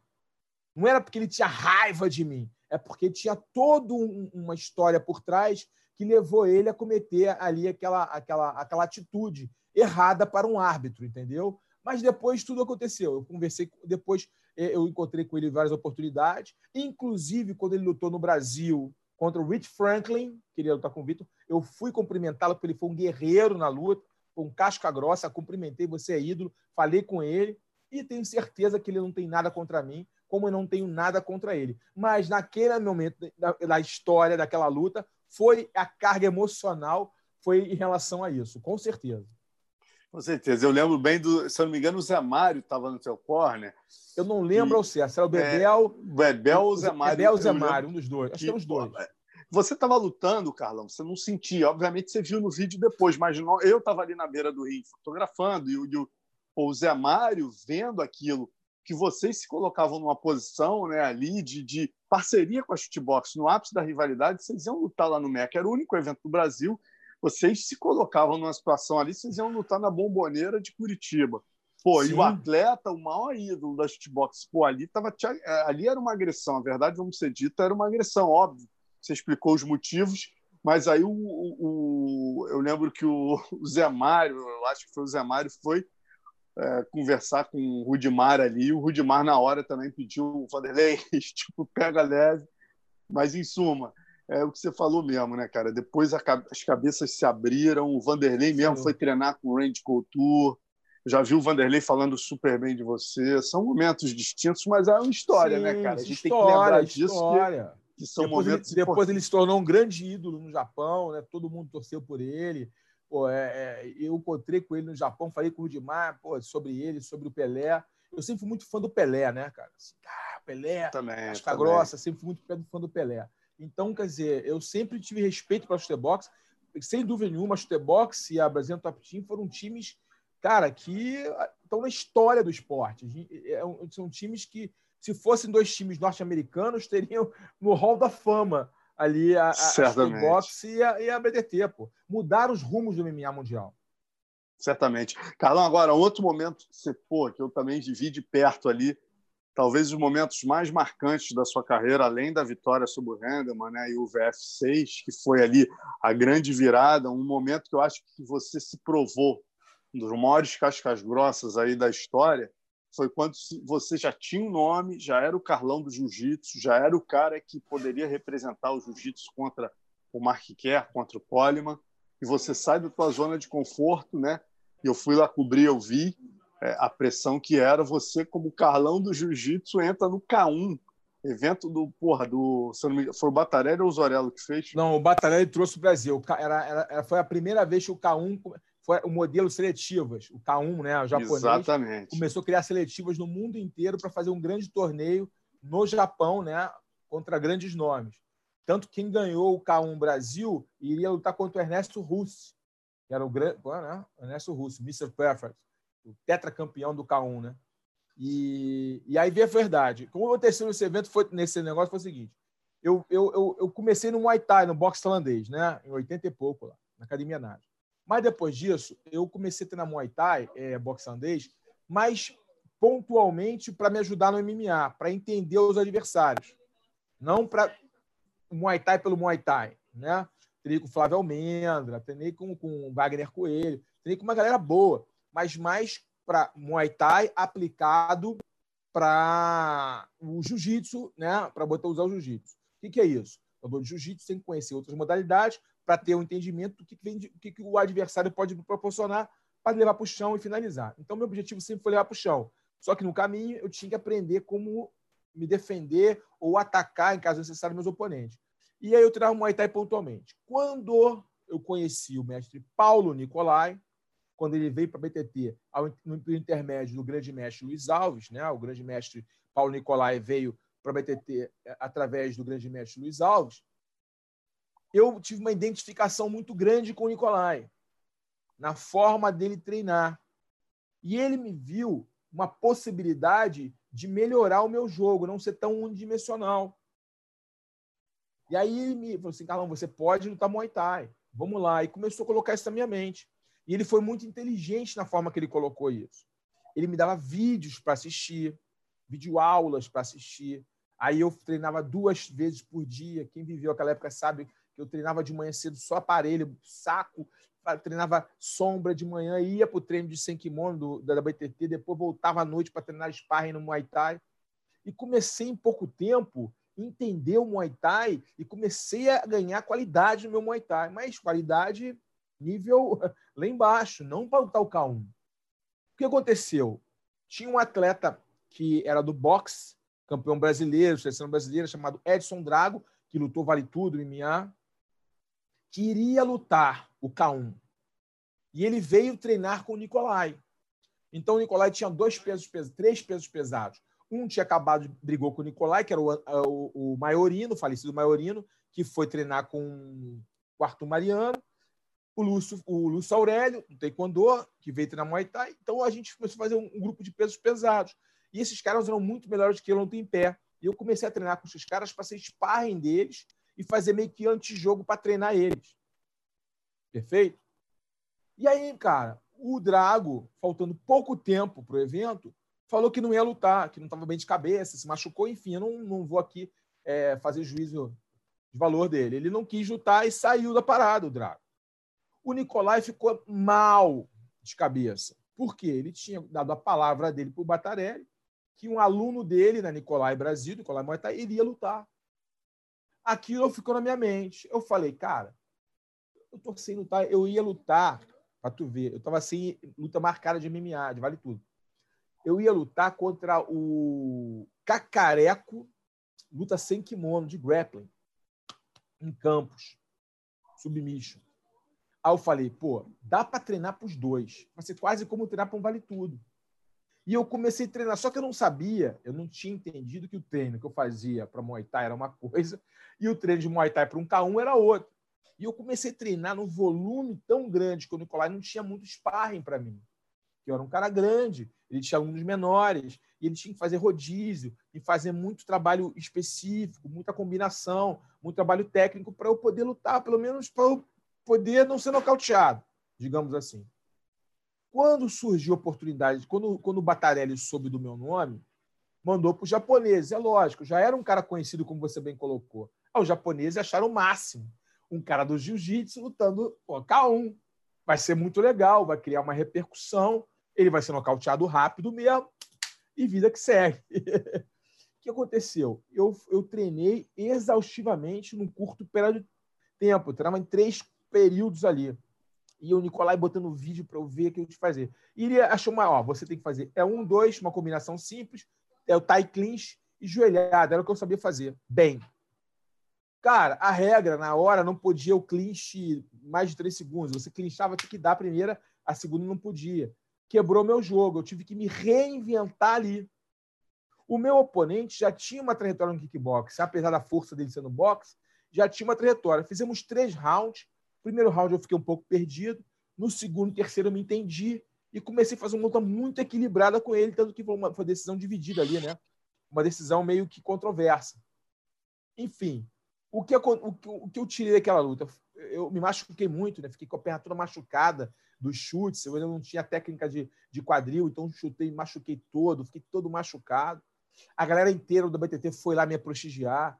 Foi muito bacana, porque foi uma galera do jiu-jitsu assistir o evento. Foi no Maxud Plaza, no hotel de São Paulo. Uma galera do jiu-jitsu torcer por mim, foi muito bacana. A comunidade do Muay Thai ficou um pouco reticente na possibilidade de um cara jiu-jitsu vencer um evento de K1. Mas foi muito bacana, porque eu me conheci ali. Eu vi é, os meus limites. Eu vi que eu, eu, eu, saí da minha zona de conforto, como você bem colocou, eu não precisava daquilo. Para falar a verdade, era melhor ter lutado com cacareco, sem kimono. Era a minha praia. Só que é, eu falei assim, cara, o cacareco eu posso lutar daqui a dois meses. Eu posso lutar três meses. Um K1, eu acho que eu nunca vou ter oportunidade de lutar. O Nicolai está precisando que um aluno dele enfrente a parada. Eu liguei para ele, eu falei, Nicolai, me bota na parada. Ele, ele, na hora, ele falou que não queria me colocar. Não, tá louco, fulano vai estar, tá, Beltrano vai estar, tá, esses caras estão 30 lutas, sei o que tá luta, esses caras são o quê? Vitor Miranda, inclusive. Esses caras estão lutando muito, você nunca lutou. Falei, Nicolai, me bota que eu, eu, o entendimento da luta eu tenho. Me dá sequência. Ele combinou a sequência, enfim. Eu acho que eu me comportei bem é, no ringue, ao ponto do meu próprio adversário achar que eu, que eu tinha ganho. Mas, enfim, o que valeu para mim foi a maturidade ali, o entendimento da até onde eu posso ir, que a sua mente é o seu pior inimigo. Então, você nunca pode, é, é, é, é ao mesmo tempo que a sua mente pode ser seu melhor, melhor amigo, ela pode ser seu melhor inimigo, seu pior inimigo. Porque você pode achar o que as pessoas falam, e esse cara vai ser nocauteado. Eu podia acreditar nisso e entrar derrotado, mas eu tinha tanta certeza que eu podia me apresentar bem, porque o Nicolai me deixou tão bem treinado, ele estava tão firme que eu podia me apresentar bem, que eu, eu, eu, me, eu me senti um kickboxer, eu me senti um trocador. E fui lá e fiz uma boa luta, consciente disso. Foi um grande aprendizado para mim, é, para a galera entender a como me, eu não vou me comparar a ele de forma alguma, que ele é um monstro, não era um, eu, é um cocôzinho, mas tipo, o Alex Poitin fosse lutar contra o Bochecha. Exatamente. Mais ou menos isso. Fosse fazer uma luta com bochecha, numa, numa primeira luta com bochecha, a segunda com loia, a terceira com meregalho. Era mais ou menos isso que eu fui fazer. Né? Eu fui lá na terra dos caras, tava lá o, o, o Tanque, que ganhou o, o, torneio, Jefferson Tanque, tava lá o, o Vitor Miranda, o Maiorino, e tinham mais outros caras tops do kickbox. E eu consegui fazer uma luta dura ao ponto de muitos terem achado que eu vencia. Independente Você lutou com um cara do o representante do boxe, né, Carlos? É, é, é o Luizão. Ele era Luizão, boxe e kickboxing, tinha que ser campeão brasileiro de boxe. Peso pesado, mão duríssima. Negrão duro, grandão, 1,90m e tal, também grande. Armário, gente boa demais, rapaz. Gente boa demais. Lutador duro. Depois até Mas fez foi... alguma outra de Vale Tudo ele, de MMA. É, gente boa ele. Enfim, foi muito bom para mim como homem, é, como lutador é, esse aprendizado, entendeu? É, essa, eu, eu, superei os meus limites. Isso mostra como a mente humana, você, você quando quer algo, foca em algo, você pode conseguir. Você não pode é, é, é, é ficar com medo diante do primeiro obstáculo. E isso vale muito para esse momento que a gente vive hoje em dia, né, Marcelo? Léo e os amigos. É, você não pode sucumbir diante da dificuldade. Está difícil, se recompõe, observa o que tem que fazer. Para ir, para onde eu posso ir? Para onde eu não posso ir? Aonde eu posso melhorar? Onde eu posso evoluir? Eu vou por aqui. É a tal da resiliência, né? Você cair, levantar e voltar melhor. É, cara. E, e pô, foi um troço que realmente marcou tua história. a ponto de, pô, até hoje, quando eu falo com, o Batarelli, com os caras, do, pô, os caras falam, meu irmão, Carlão é muito casca grossa. O cara foi se arriscar no território inimigo. Mas vamos lá, vamos seguir aqui. Léo, me ajuda aí, ó. Vou começar a soltar as perguntas da galera, tá? O Léo Costa. É, quem foi o adversário mais duro que você enfrentou, Carlão? Engraçado ele perguntar isso. Todo mundo fala que foi o Kevin Handelman, mas não foi o Kevin Handelman. Não, o Kevin Handelman era o cara que mais foi a luta mais dura que eu tive. Foi uma luta que eu perdi, inclusive. Foi uma luta que foi uma luta, cara, eu, eu olha, quem tava lá viu. Bebel tava lá. Tetel tava lá, tá louco? Tetel tava lá comigo, Tetel meu companheiro. Porque foi uma luta muito louca, foi pelo cinturão do Hook and Shoot.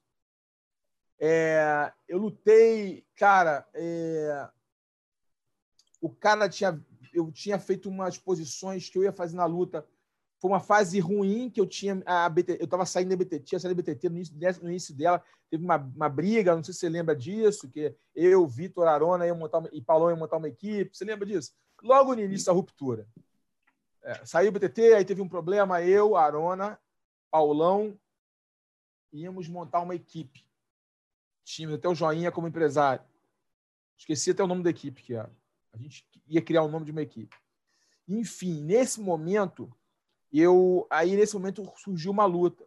Foi quando o Libório e o Murilo me procuraram para retornar à BTT. A gente conversou, se entendeu, eu voltei. Mas nesse momento surgiu a luta. Eu quase não treinei lá, treinei muito pouco.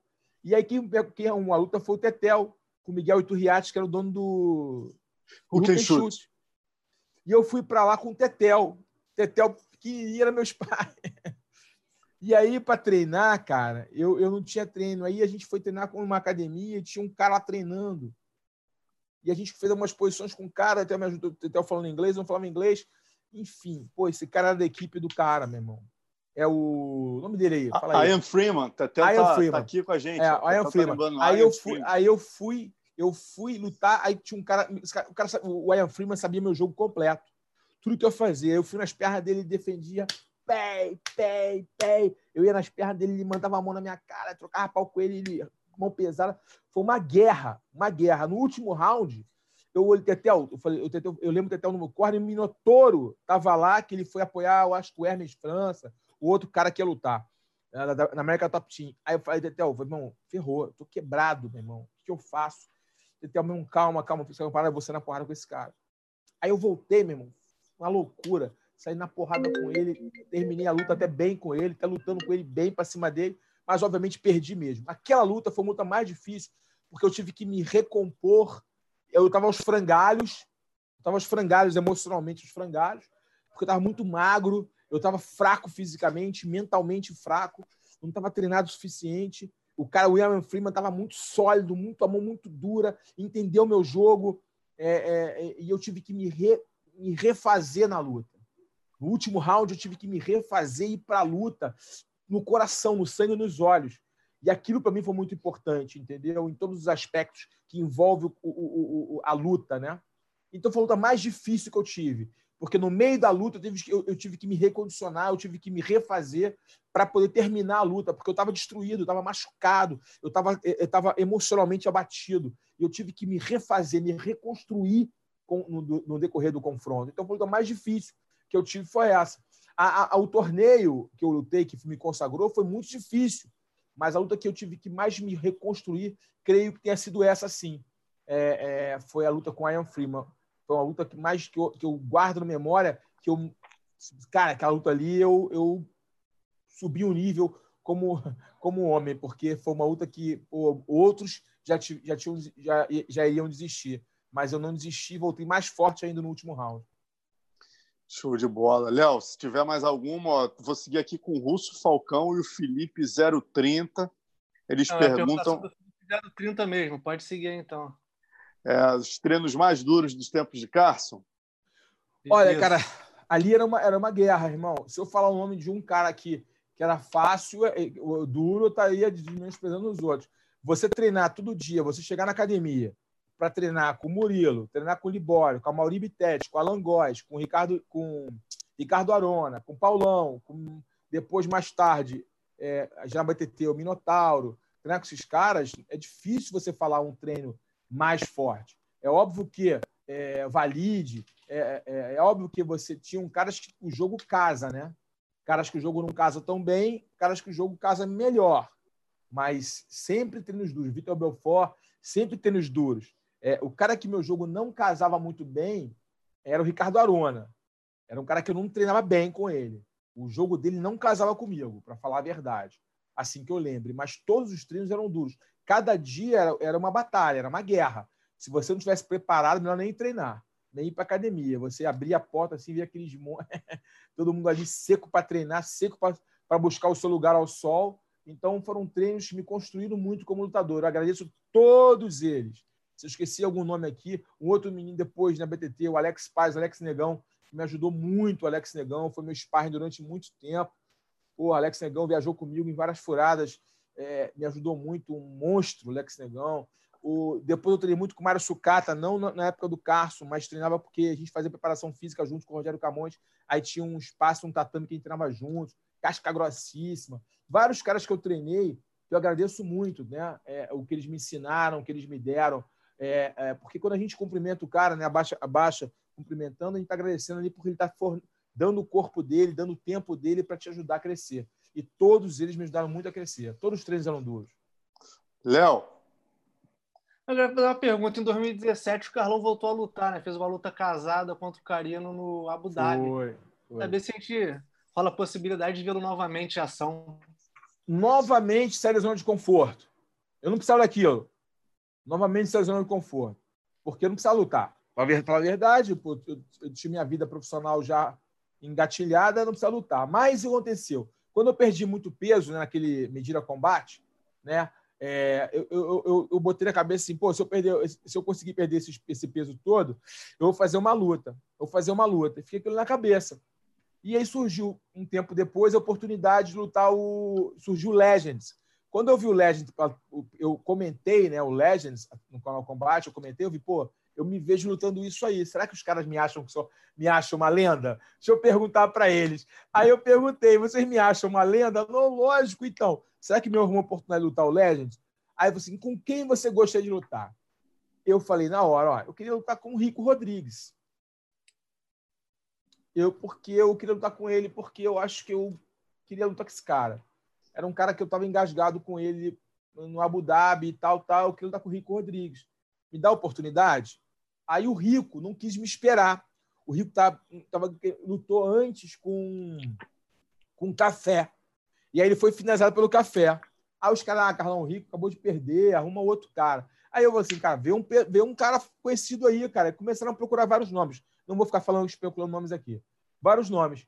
E aí, um, um, eu, como trabalho na federação, é, o Carino ganhava tudo, né? Na minha federação, o Carino ganhava tudo. Eu falei, pô, o Carino é um bom nome. Aí, pô, ganha, ganha tudo, já lutou UFC, é lenda, pô. Carino é lenda, lutou UFC, campeão mundial, campeão brasileiro, ganha tudo aí no Master e ganha tudo, pô. Carino é um bom nome.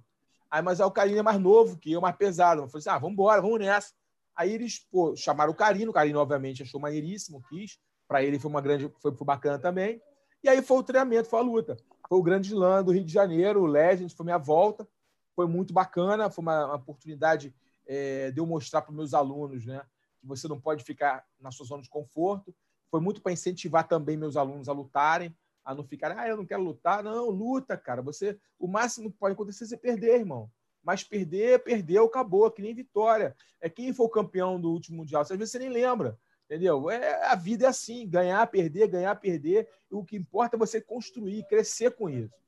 Eu queria muito passar essa mensagem para os meus alunos, né? Não ficarem presos à vitória ou à derrota. Né? Entendeu? Então, aí eu, eu, resolvi lutar. Foi muito bacana. É, em relação a voltar a lutar, eu penso sim em voltar a lutar. Eu queria ter lutado ano passado, inclusive. É, no Mundial Master do ano passado, eu pensei em lutar. Me programei para tal, mas eu me contundi, me machuquei. E aí eu tive que parar de treinar é, da forma que eu estava treinando para poder é, é, ir lutar o Mundial Master. Esse ano eu pensei em lutar de novo. Aí acontece esse, esse drama do coronavírus. Talvez o Mundial nem aconteça, né? Então, provavelmente esse ano não vou lutar. Mas eu já coloquei meu, o, meu, o meu nome ali para o meu querido amigo Fepa, do BDJ Star. Então, se o Fepa quiser fazer, botar uma luta de um velhinho aí, do, do Carlão velhinho lutando de novo, no BDJ Star, que é o maior evento do Brasil, né? O evento do, do FEPA é um luxo, um luxo. O maior evento do Brasil, o BDJ Star, evento excepcional do jiu-jitsu, só estrela.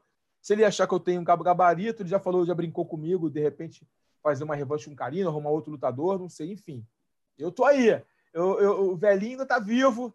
É, é, é. Enquanto a vida, a esperança. Então, quem sabe eu possa lutar o BDJ Star ou qualquer outro evento. Eu, eu, não quero botar pressão no FEPA, não, viu? Ih, já botou, hein, FEPA? Depois dessa aí, meu amigo. Se você não. A galera vai botar, pode ter certeza. Bota lá, galera. Aí já diz com quem você quer que eu lute, hein? Já vi, já vi vários nomes aí. Bandeira botou aqui, ó. Carlão versus Tatá. Ô, oh, meu que. Rapaz, o Tatá é engraçado, porque o Tatá é meu cama... grande Tatá, gosto muito do Tatá. O Tatá e eu éramos para ter lutado várias oportunidades, sabia disso? Várias oportunidades, mas a gente nunca. Quando eu lutava absoluto, ele não lutava. Quando eu lutava, ele lutava. E quando eu lutava, eu, ele perdia antes ou eu, ou eu perdia. A gente nunca conseguiu se encontrar, eu, Tatá, que loucura isso. Ó, tô falando aqui, ó. O Éder Bandeira tá falando Guigo. O Éder Bandeira mesmo. Mesma coisa Tatá. o Guigo. O Guigo também, gente boníssima. O Guigo e o Tatá são meus contemporâneos, né? Então, quer dizer, é, é, a gente não conseguiu se encontrar. E eu perdi muito peso também numa época. Eu lutei de meio pesado. E aí eu fiquei muito levinho também. Então, é, é a gente não se. Oh, o Pablo Sarkis faz uma pergunta, eu acho que você já respondeu, com a luta que você gostaria de ter feito. Ah, sim. É, é, o Mark quer. Não, mas, tipo assim, vamos lá uma revanche. Vamos mudar então a pergunta dele? Por favor, a outra Olha só, eu, eu acho que perder, perdeu, acabou. Mas tem uma luta que eu, até hoje, olha que loucura isso, hein, gente? Coisa de maluco. Será que Freud explica?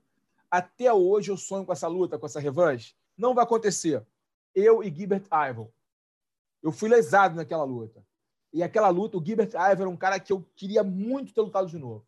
Então, esse cara, o Gilbert Ivel, o holandês, o a joelha voadora, esse cara era um cara que, olha, se falasse assim, Carlão, você velhinho aí, cinquentão, tem oportunidade aí, eu te dou um ano para treinar, você para tudo, te banco, coisa que não vai acontecer, né? eu te banco um ano para treinar. Pega o Gilbert Ivel, eu lutaria.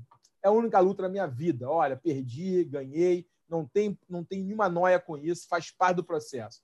É, mas o Gilbert Ive é um cara que eu gostaria de lutar, ter lutado de novo, sem dúvida nenhuma.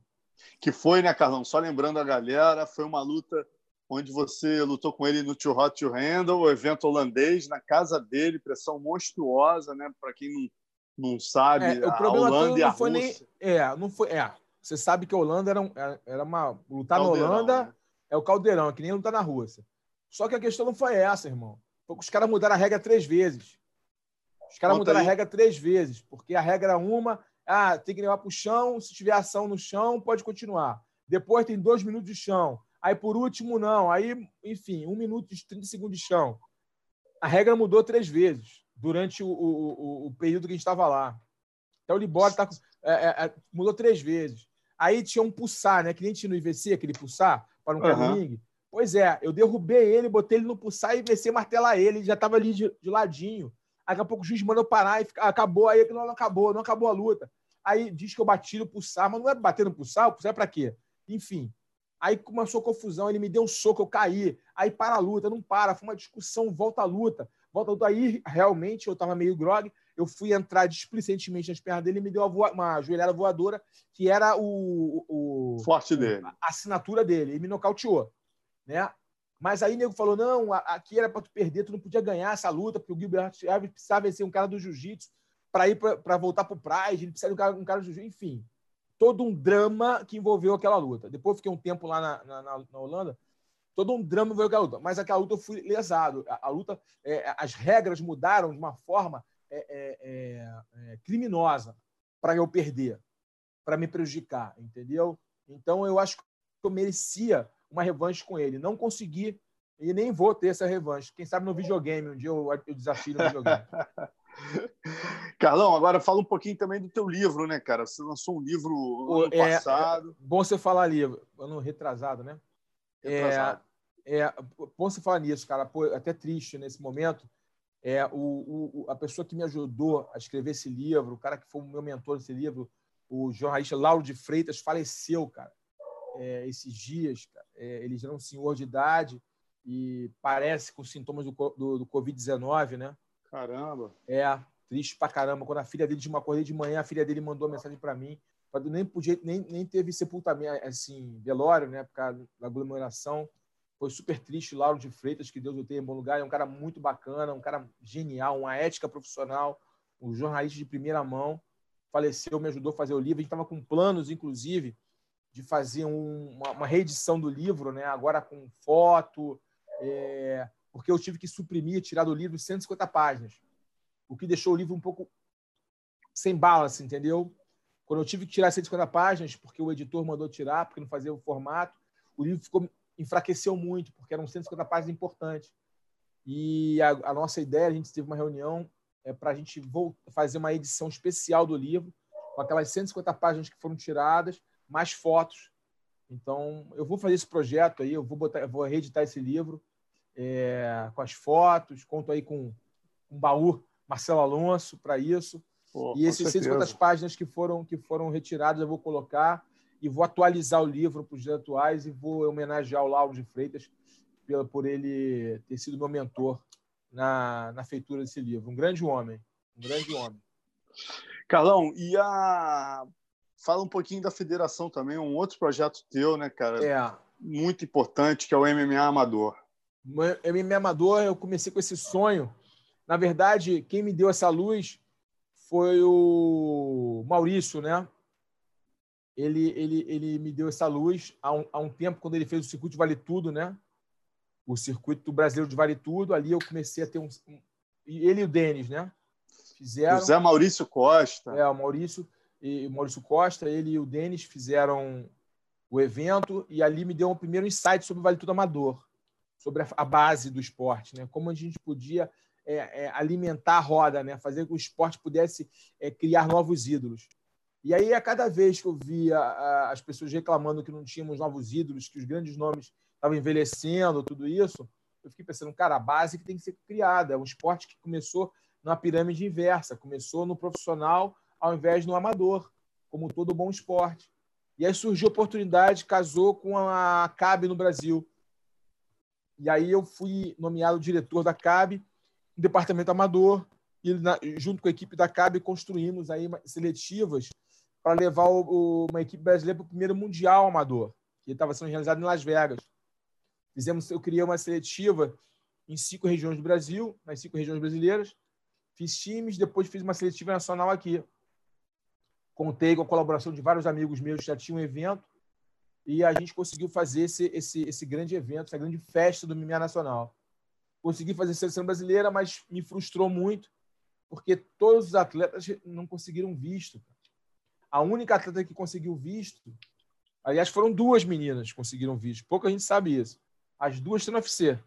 Uma Amanda Ribas e a outra Kathleen Vieira. A Kathleen conseguiu visto e a Amanda também. E elas foram para lá, só que a Kathleen não bateu peso. E acabou indo lutar o evento de grappling lá e ganhou o evento de grappling. E Amanda, sim, conseguiu bater o peso, porque lá você bate o peso todo dia da luta, né? Você vai lutar um dia, pesa, depois outro dia você vai lutar e pesa, tem que manter o mesmo peso, é complicado. Amanda conseguiu bater e Amanda venceu o, prim o primeiro Mundial de MMA Amador, sendo sagrando a primeira campeã brasileira de MMA Amador, algo que deixou muito invadecido, muito feliz. E eu fiquei muito frustrado, para falar a verdade, porque são sonhos, né, Marcelo? Você alimenta sonhos, você não conseguir concluir, por mais que eu não tenha tido culpa, eu tenha ido para São Paulo, eu tenha ido na Embaixada Americana em São Paulo, meu próprio bolso, foi uma loucura a gente, eu sofri muito com aquilo. E eu me desliguei da CAB, procurei ficar na minha, fazer outras coisas, cuidar da minha empresa de eventos, é, me focar na, na Federação de Jiu-Jitsu, enfim, procurei viver minha vida. Só que o Minotauro, Rodrigo Minotauro e Minotouro foram convidados para entregar os prêmios num, numa Fight Week, onde era realizado o Campeonato Mundial e voltaram pensando, Carlão, você já fez isso uma vez, tem que fazer, tem que fazer, tem que fazer, tem que fazer. E aí o Minotauro, o Minotauro falando, tem que fazer, tem que fazer, a gente, se você fizer, a gente faz. Eu falei, vocês fazem comigo? Fazem. Só que o Minotauro assumiu lá o ser embaixador do UFC, não podia estar à frente disso. O Minotauro veio junto comigo, chamamos outros, outras pessoas também estavam engajadas nisso, o Nelson, outras pessoas engajadas nisso, e começamos a trabalhar em prol do MMA amador. E aí constituímos a Confederação Brasileira de MMA Desportivo, para levar o MMA como desporto, como esporte, não só a questão profissional. E estamos desenvolvendo trabalho.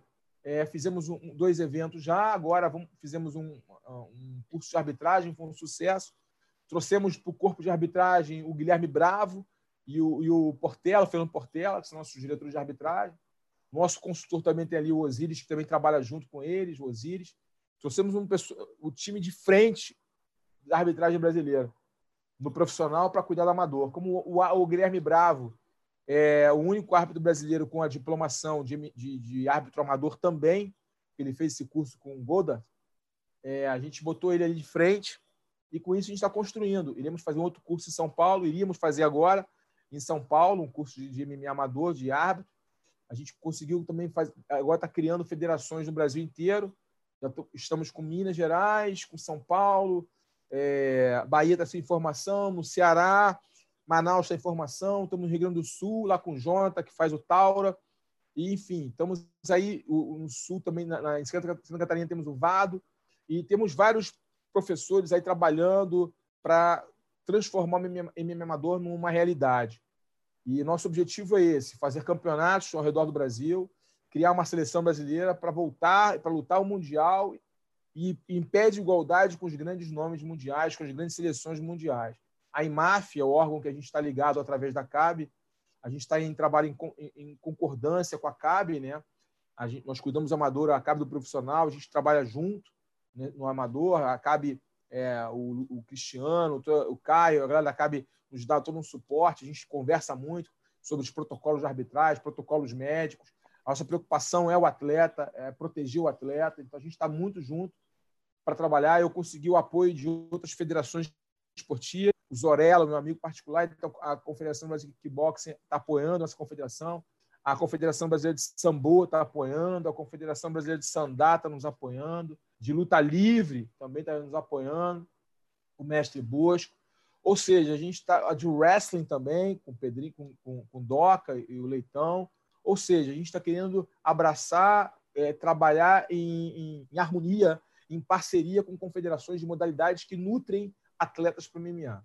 Então, o objetivo é realmente criar uma base no esporte, é uma base no MMA para que a gente possa colocar mais e mais atletas com qualidade no profissional.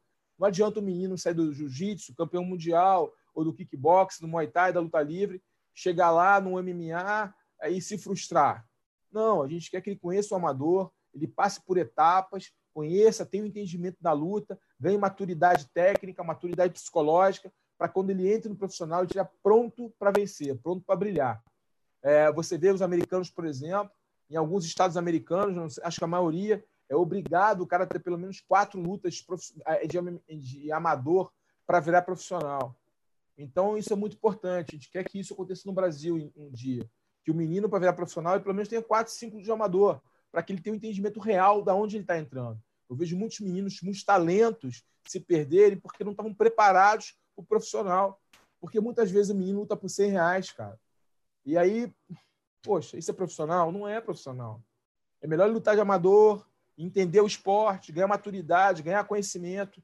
É, é, e aí sim, ele chegar com seis, oito lutas para uma luta, lutar bem, fazer três, quatro lutas sendo campeão de um Shotô, campeão de um Jungle Fight, campeão de um Taura, campeão de um Max Fight, campeão entendeu? De, de, de, um, de um evento grande. E aí, de repente, pum, ele está lutando o UFC, o outro evento, o Bellator, enfim. É, então, a minha preocupação é retribuir para o MMA o que ele me deu, ajudando o MMA, está estruturado, está organizado. A gente está montando uma equipe muito forte, uma equipe que está muito antenada com isso, está com uma sinergia muito boa em fazer o esporte crescer. Nosso objetivo é fazer o esporte crescer e criar uma base sólida no MMA nacional. Esse é, é o nosso objetivo. Porra, excelente, cara. Léo, podemos liberar o Carlão? Tem três meninas aí, ó, loucas para receber o papai de volta. Queria dar um recado aqui antes de encerrar. O Carlão até conhece o trabalho da LBV, que trabalha com muitos projetos. Oh, de... ah, lógico. Pedro Paulo, meu camarada. Pedro Paulo Torres. E com esse, essa quarentena do coronavírus, muita gente não está trabalhando e está passando por muitas necessidades. A LBV está fazendo um mutirão para recolher doação de alimento de produtos de limpeza. No Brasil todo, já foram mais de 16, 16 toneladas, só no último final de semana, de doações. E muitos lutadores estão ajudando, Charles do Bronx, Amanda Ribas. E quem quiser ajudar, quem puder ajudar, é só ir lá no Instagram do PVT, acessar o Stories, que lá tem um link para quem quiser ajudar com o que for possível. Pô, legal. Porra, excelente. Aí, Boa, a, LBV, a, LBV, fez um trabalho maravilhoso de inclusão através do esporte, é, saúde, respeito ao próximo.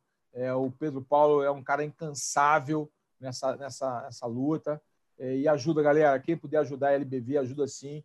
Quem tem fome tem pressa, ajuda o pessoal, cara. Muita gente dificuldade, porque a gente sabe que a quarentena é, é complexa, né, cara? Porque a gente sabe que se faz necessário, mas a gente tem que pensar nas pessoas que não tem nada, né, cara? Que tem economia informal. Milhões de brasileiros trabalham na economia informal, trabalham de manhã para comer à noite. E agora, com a quarentena, como é que estão? Então, a gente tem que ajudar sim, cara. Ajudar é importante. Amor ao próximo em primeiro lugar. E gostaria de agradecer aí a, a, a você, Marcelo, ao Léo. Obrigado aí pela, pela, pela, oportunidade de estar aqui falando com vocês. A todo o público do PVT. PVT aí é uma, já faz parte, é uma lenda né, da história do jornalismo brasileiro. É, sempre contribuiu muito para o crescimento do esporte. E lembrando para todos os professores, agora é um recado para os professores, é, de artes marciais de uma forma geral. Eu sei que está difícil, os alunos, é, não, muitos não vão pagar mensalidade devido ao coronavírus, devido a essa quarentena, mas mantenham a calma, mantenham o foco, procurem usar esse tempo para é, é, é, melhorar a qualidade da aula, estudar mais, buscar estratégias de marketing para que vocês possam, quando retornar, trazer os seus alunos, é, proporcionar aos seus alunos é, coisas novas, ferramentas novas no ensino.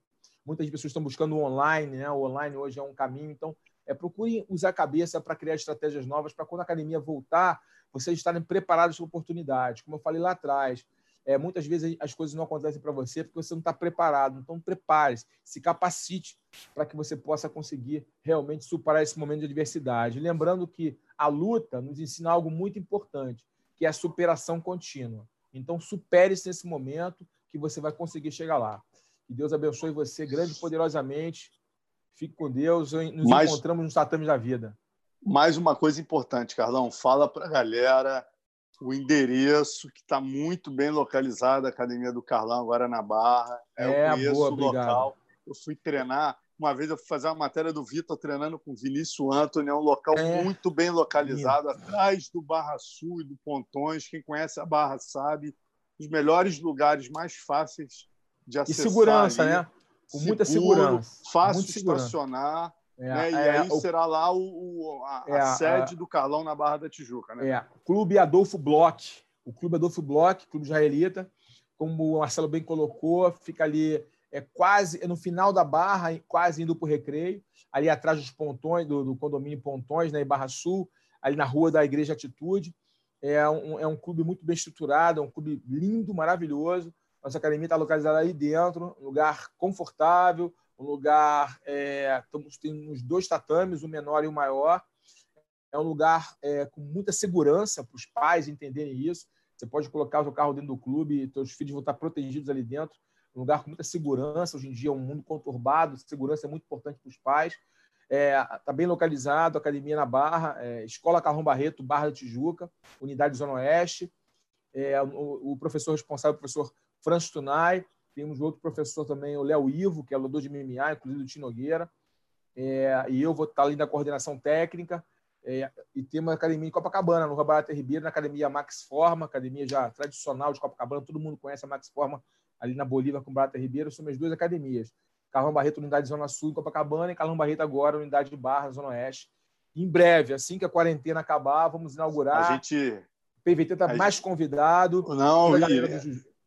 Vamos, vamos colocar e vamos, vamos avisar certinho aqui para a galera, né? Quando for o dia certo da inauguração, para a galera poder ir lá comparecer, conhecer de um perto prazer. o Carlão, se matricular. É. E antes de mais, antes da gente terminar aqui, queria convidar a galera também. Amanhã a gente vai fazer amanhã. a segunda edição da confraria, né? A confraria agora nesse novo formato, a gente em casa, aproveitando aí É, o lado bom né, dessa, dessa quarentena é que a gente voltou a se reunir, descobriu esse novo formato, funcionou muito bem, a galera gostou, e a gente resolveu voltar a fazer a partir de quartas-feiras. Então, amanhã será a segunda edição, com a presença do Carlão, eu, Conan, vai estar também o Cal Monteiro, inspiradíssimo, como na semana passada. Eduardo Ferreira. Tetel, ah! porra, nosso, Bebel. nosso, nossa nau seria o Bebel, né, cara? Canela reza a lenda, reza a lenda, reza a lenda que o tal do Denis também vem. Ih, rapaz, essa aí eu quero ver. Denis White. Gleidson, Dudu. Bom, é, é, realmente amanhã às 20 horas, nosso canal no YouTube, com Falei da Porrada. Não percam 20 horas muito bem lembrado, Marcelo, 20 horas no nosso canal no YouTube. É, e só, só chamando a, a galera já para quinta-feira, a gente, como a gente falou, a gente está fazendo duas resenhas por semana agora, né?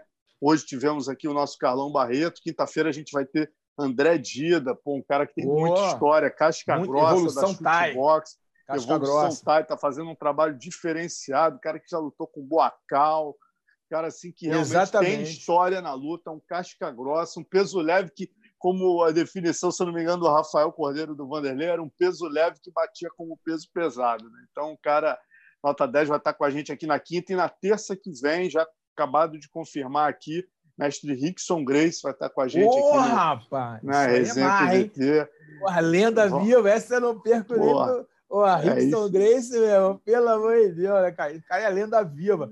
É, irmão, vou te falar, para terminar aqui, essa. Primeira vez que eu vi o Rickson, para terminar. Cara, eu estava num, jantar beneficente para o nosso querido eh, amigo Heraldo Paz, que já faleceu, promovido pelo Osvino Pena. E aí, cara, eu tava, tava, todo mundo ia lá. É, eu fui lá também nesse. O Heraldo, o Heraldo teve câncer, né? E a gente se cotizou, fez um jantar né, beneficente. Cara, eu tô assim com um prato, né? Botando comida. Daqui a pouco veio um cara assim do meu lado, falou assim: E aí, Carlão, tudo bem? Tá lá com o joinha, né? Cara, aí quando eu olho, meu irmão, era o Rickson, meu Vou te falar, meu irmão, que eu fiquei, eu me tremi todo, meu irmão. Eu não sabia o que eu falar, eu gaguejei, eu falei, caraca, o Rickson, meu irmão. Aí o cara parece uma entidade, bicho. Irmão, só quem é do jiu-jitsu sabe o que eu tô falando. É, cara. só quem viveu a tua geração, né, cara? É, quem viveu a tua geração. Por isso que eu falo, quando tem nego que chama, fala mal do cara, eu falo, meu irmão, vocês não estão entendendo. Cara, aí, foi eu fiquei tudo arrepiado. Eu não conseguia nem falar direito, cara. Eu nem sei, eu nem sei gaguejei, ou nada, eu não lembro, não sei nem falar. Eu fiquei assim, caraca, o Rickson sabe quem eu sou. Olha que loucura. O Rickson sabe quem eu sou. Caraca, o Rickson. O Rickson. Entendeu? Pô, Rickson, Rickson. E, e, e agora, só para terminar, sabe quando eu falei que tomei o um knockdown na luta contra o Bobs, naquele torneio, que eu fiquei todo zonzo, né, que eu não consegui enxergar? O que me salvou foi um treino que o Rickson fazia, que ele vendava os olhos e treinava com você sem, sem enxergar, para pegar o tato, né, para pegar a, a, ali os sentidos, né? Pegar o tato, respiração. E eu fazia muito esse treino. Esse treino foi por causa desse treino que eu tive a percepção, sem enxergar direito, do cara. Eu consegui controlar ele na minha guarda e ele não conseguia me nocautear. Que doideira, né? Falou agora Pô, que maneiro, meu irmão. Essa aí é... é uma pílula aí pra gente, Alonso. É isso foi aí, mais uma pílula pra gente. É isso aí, Carlão. Obrigado, meu irmão. Foi nota mil aqui. A galera já está falando aqui, pô, da melhores resenha. Carlão Barreto é demais. Pô, legal. Pô, todo mundo amarradão aqui. Obrigado, irmão. Foi show de bola. Obrigado a você, Léo, Marcelo. Amanhã. Léo, obrigado aí. Manda um abraço para a rapaziada toda. Que todos fiquem com Deus. Vamos ficar forte, que a gente vai passar por essa quarentena, passar por essa turbulência. Depois da tempestade, sempre vem a bonança. É isso aí. Até amanhã, 8 horas da noite no canal do, do, do, da Confraria da Porrada no YouTube. É isso aí, galera. Valeu, Carlão. Um abraço. Um abraço com Deus. Tchau, tchau, gente. Obrigado.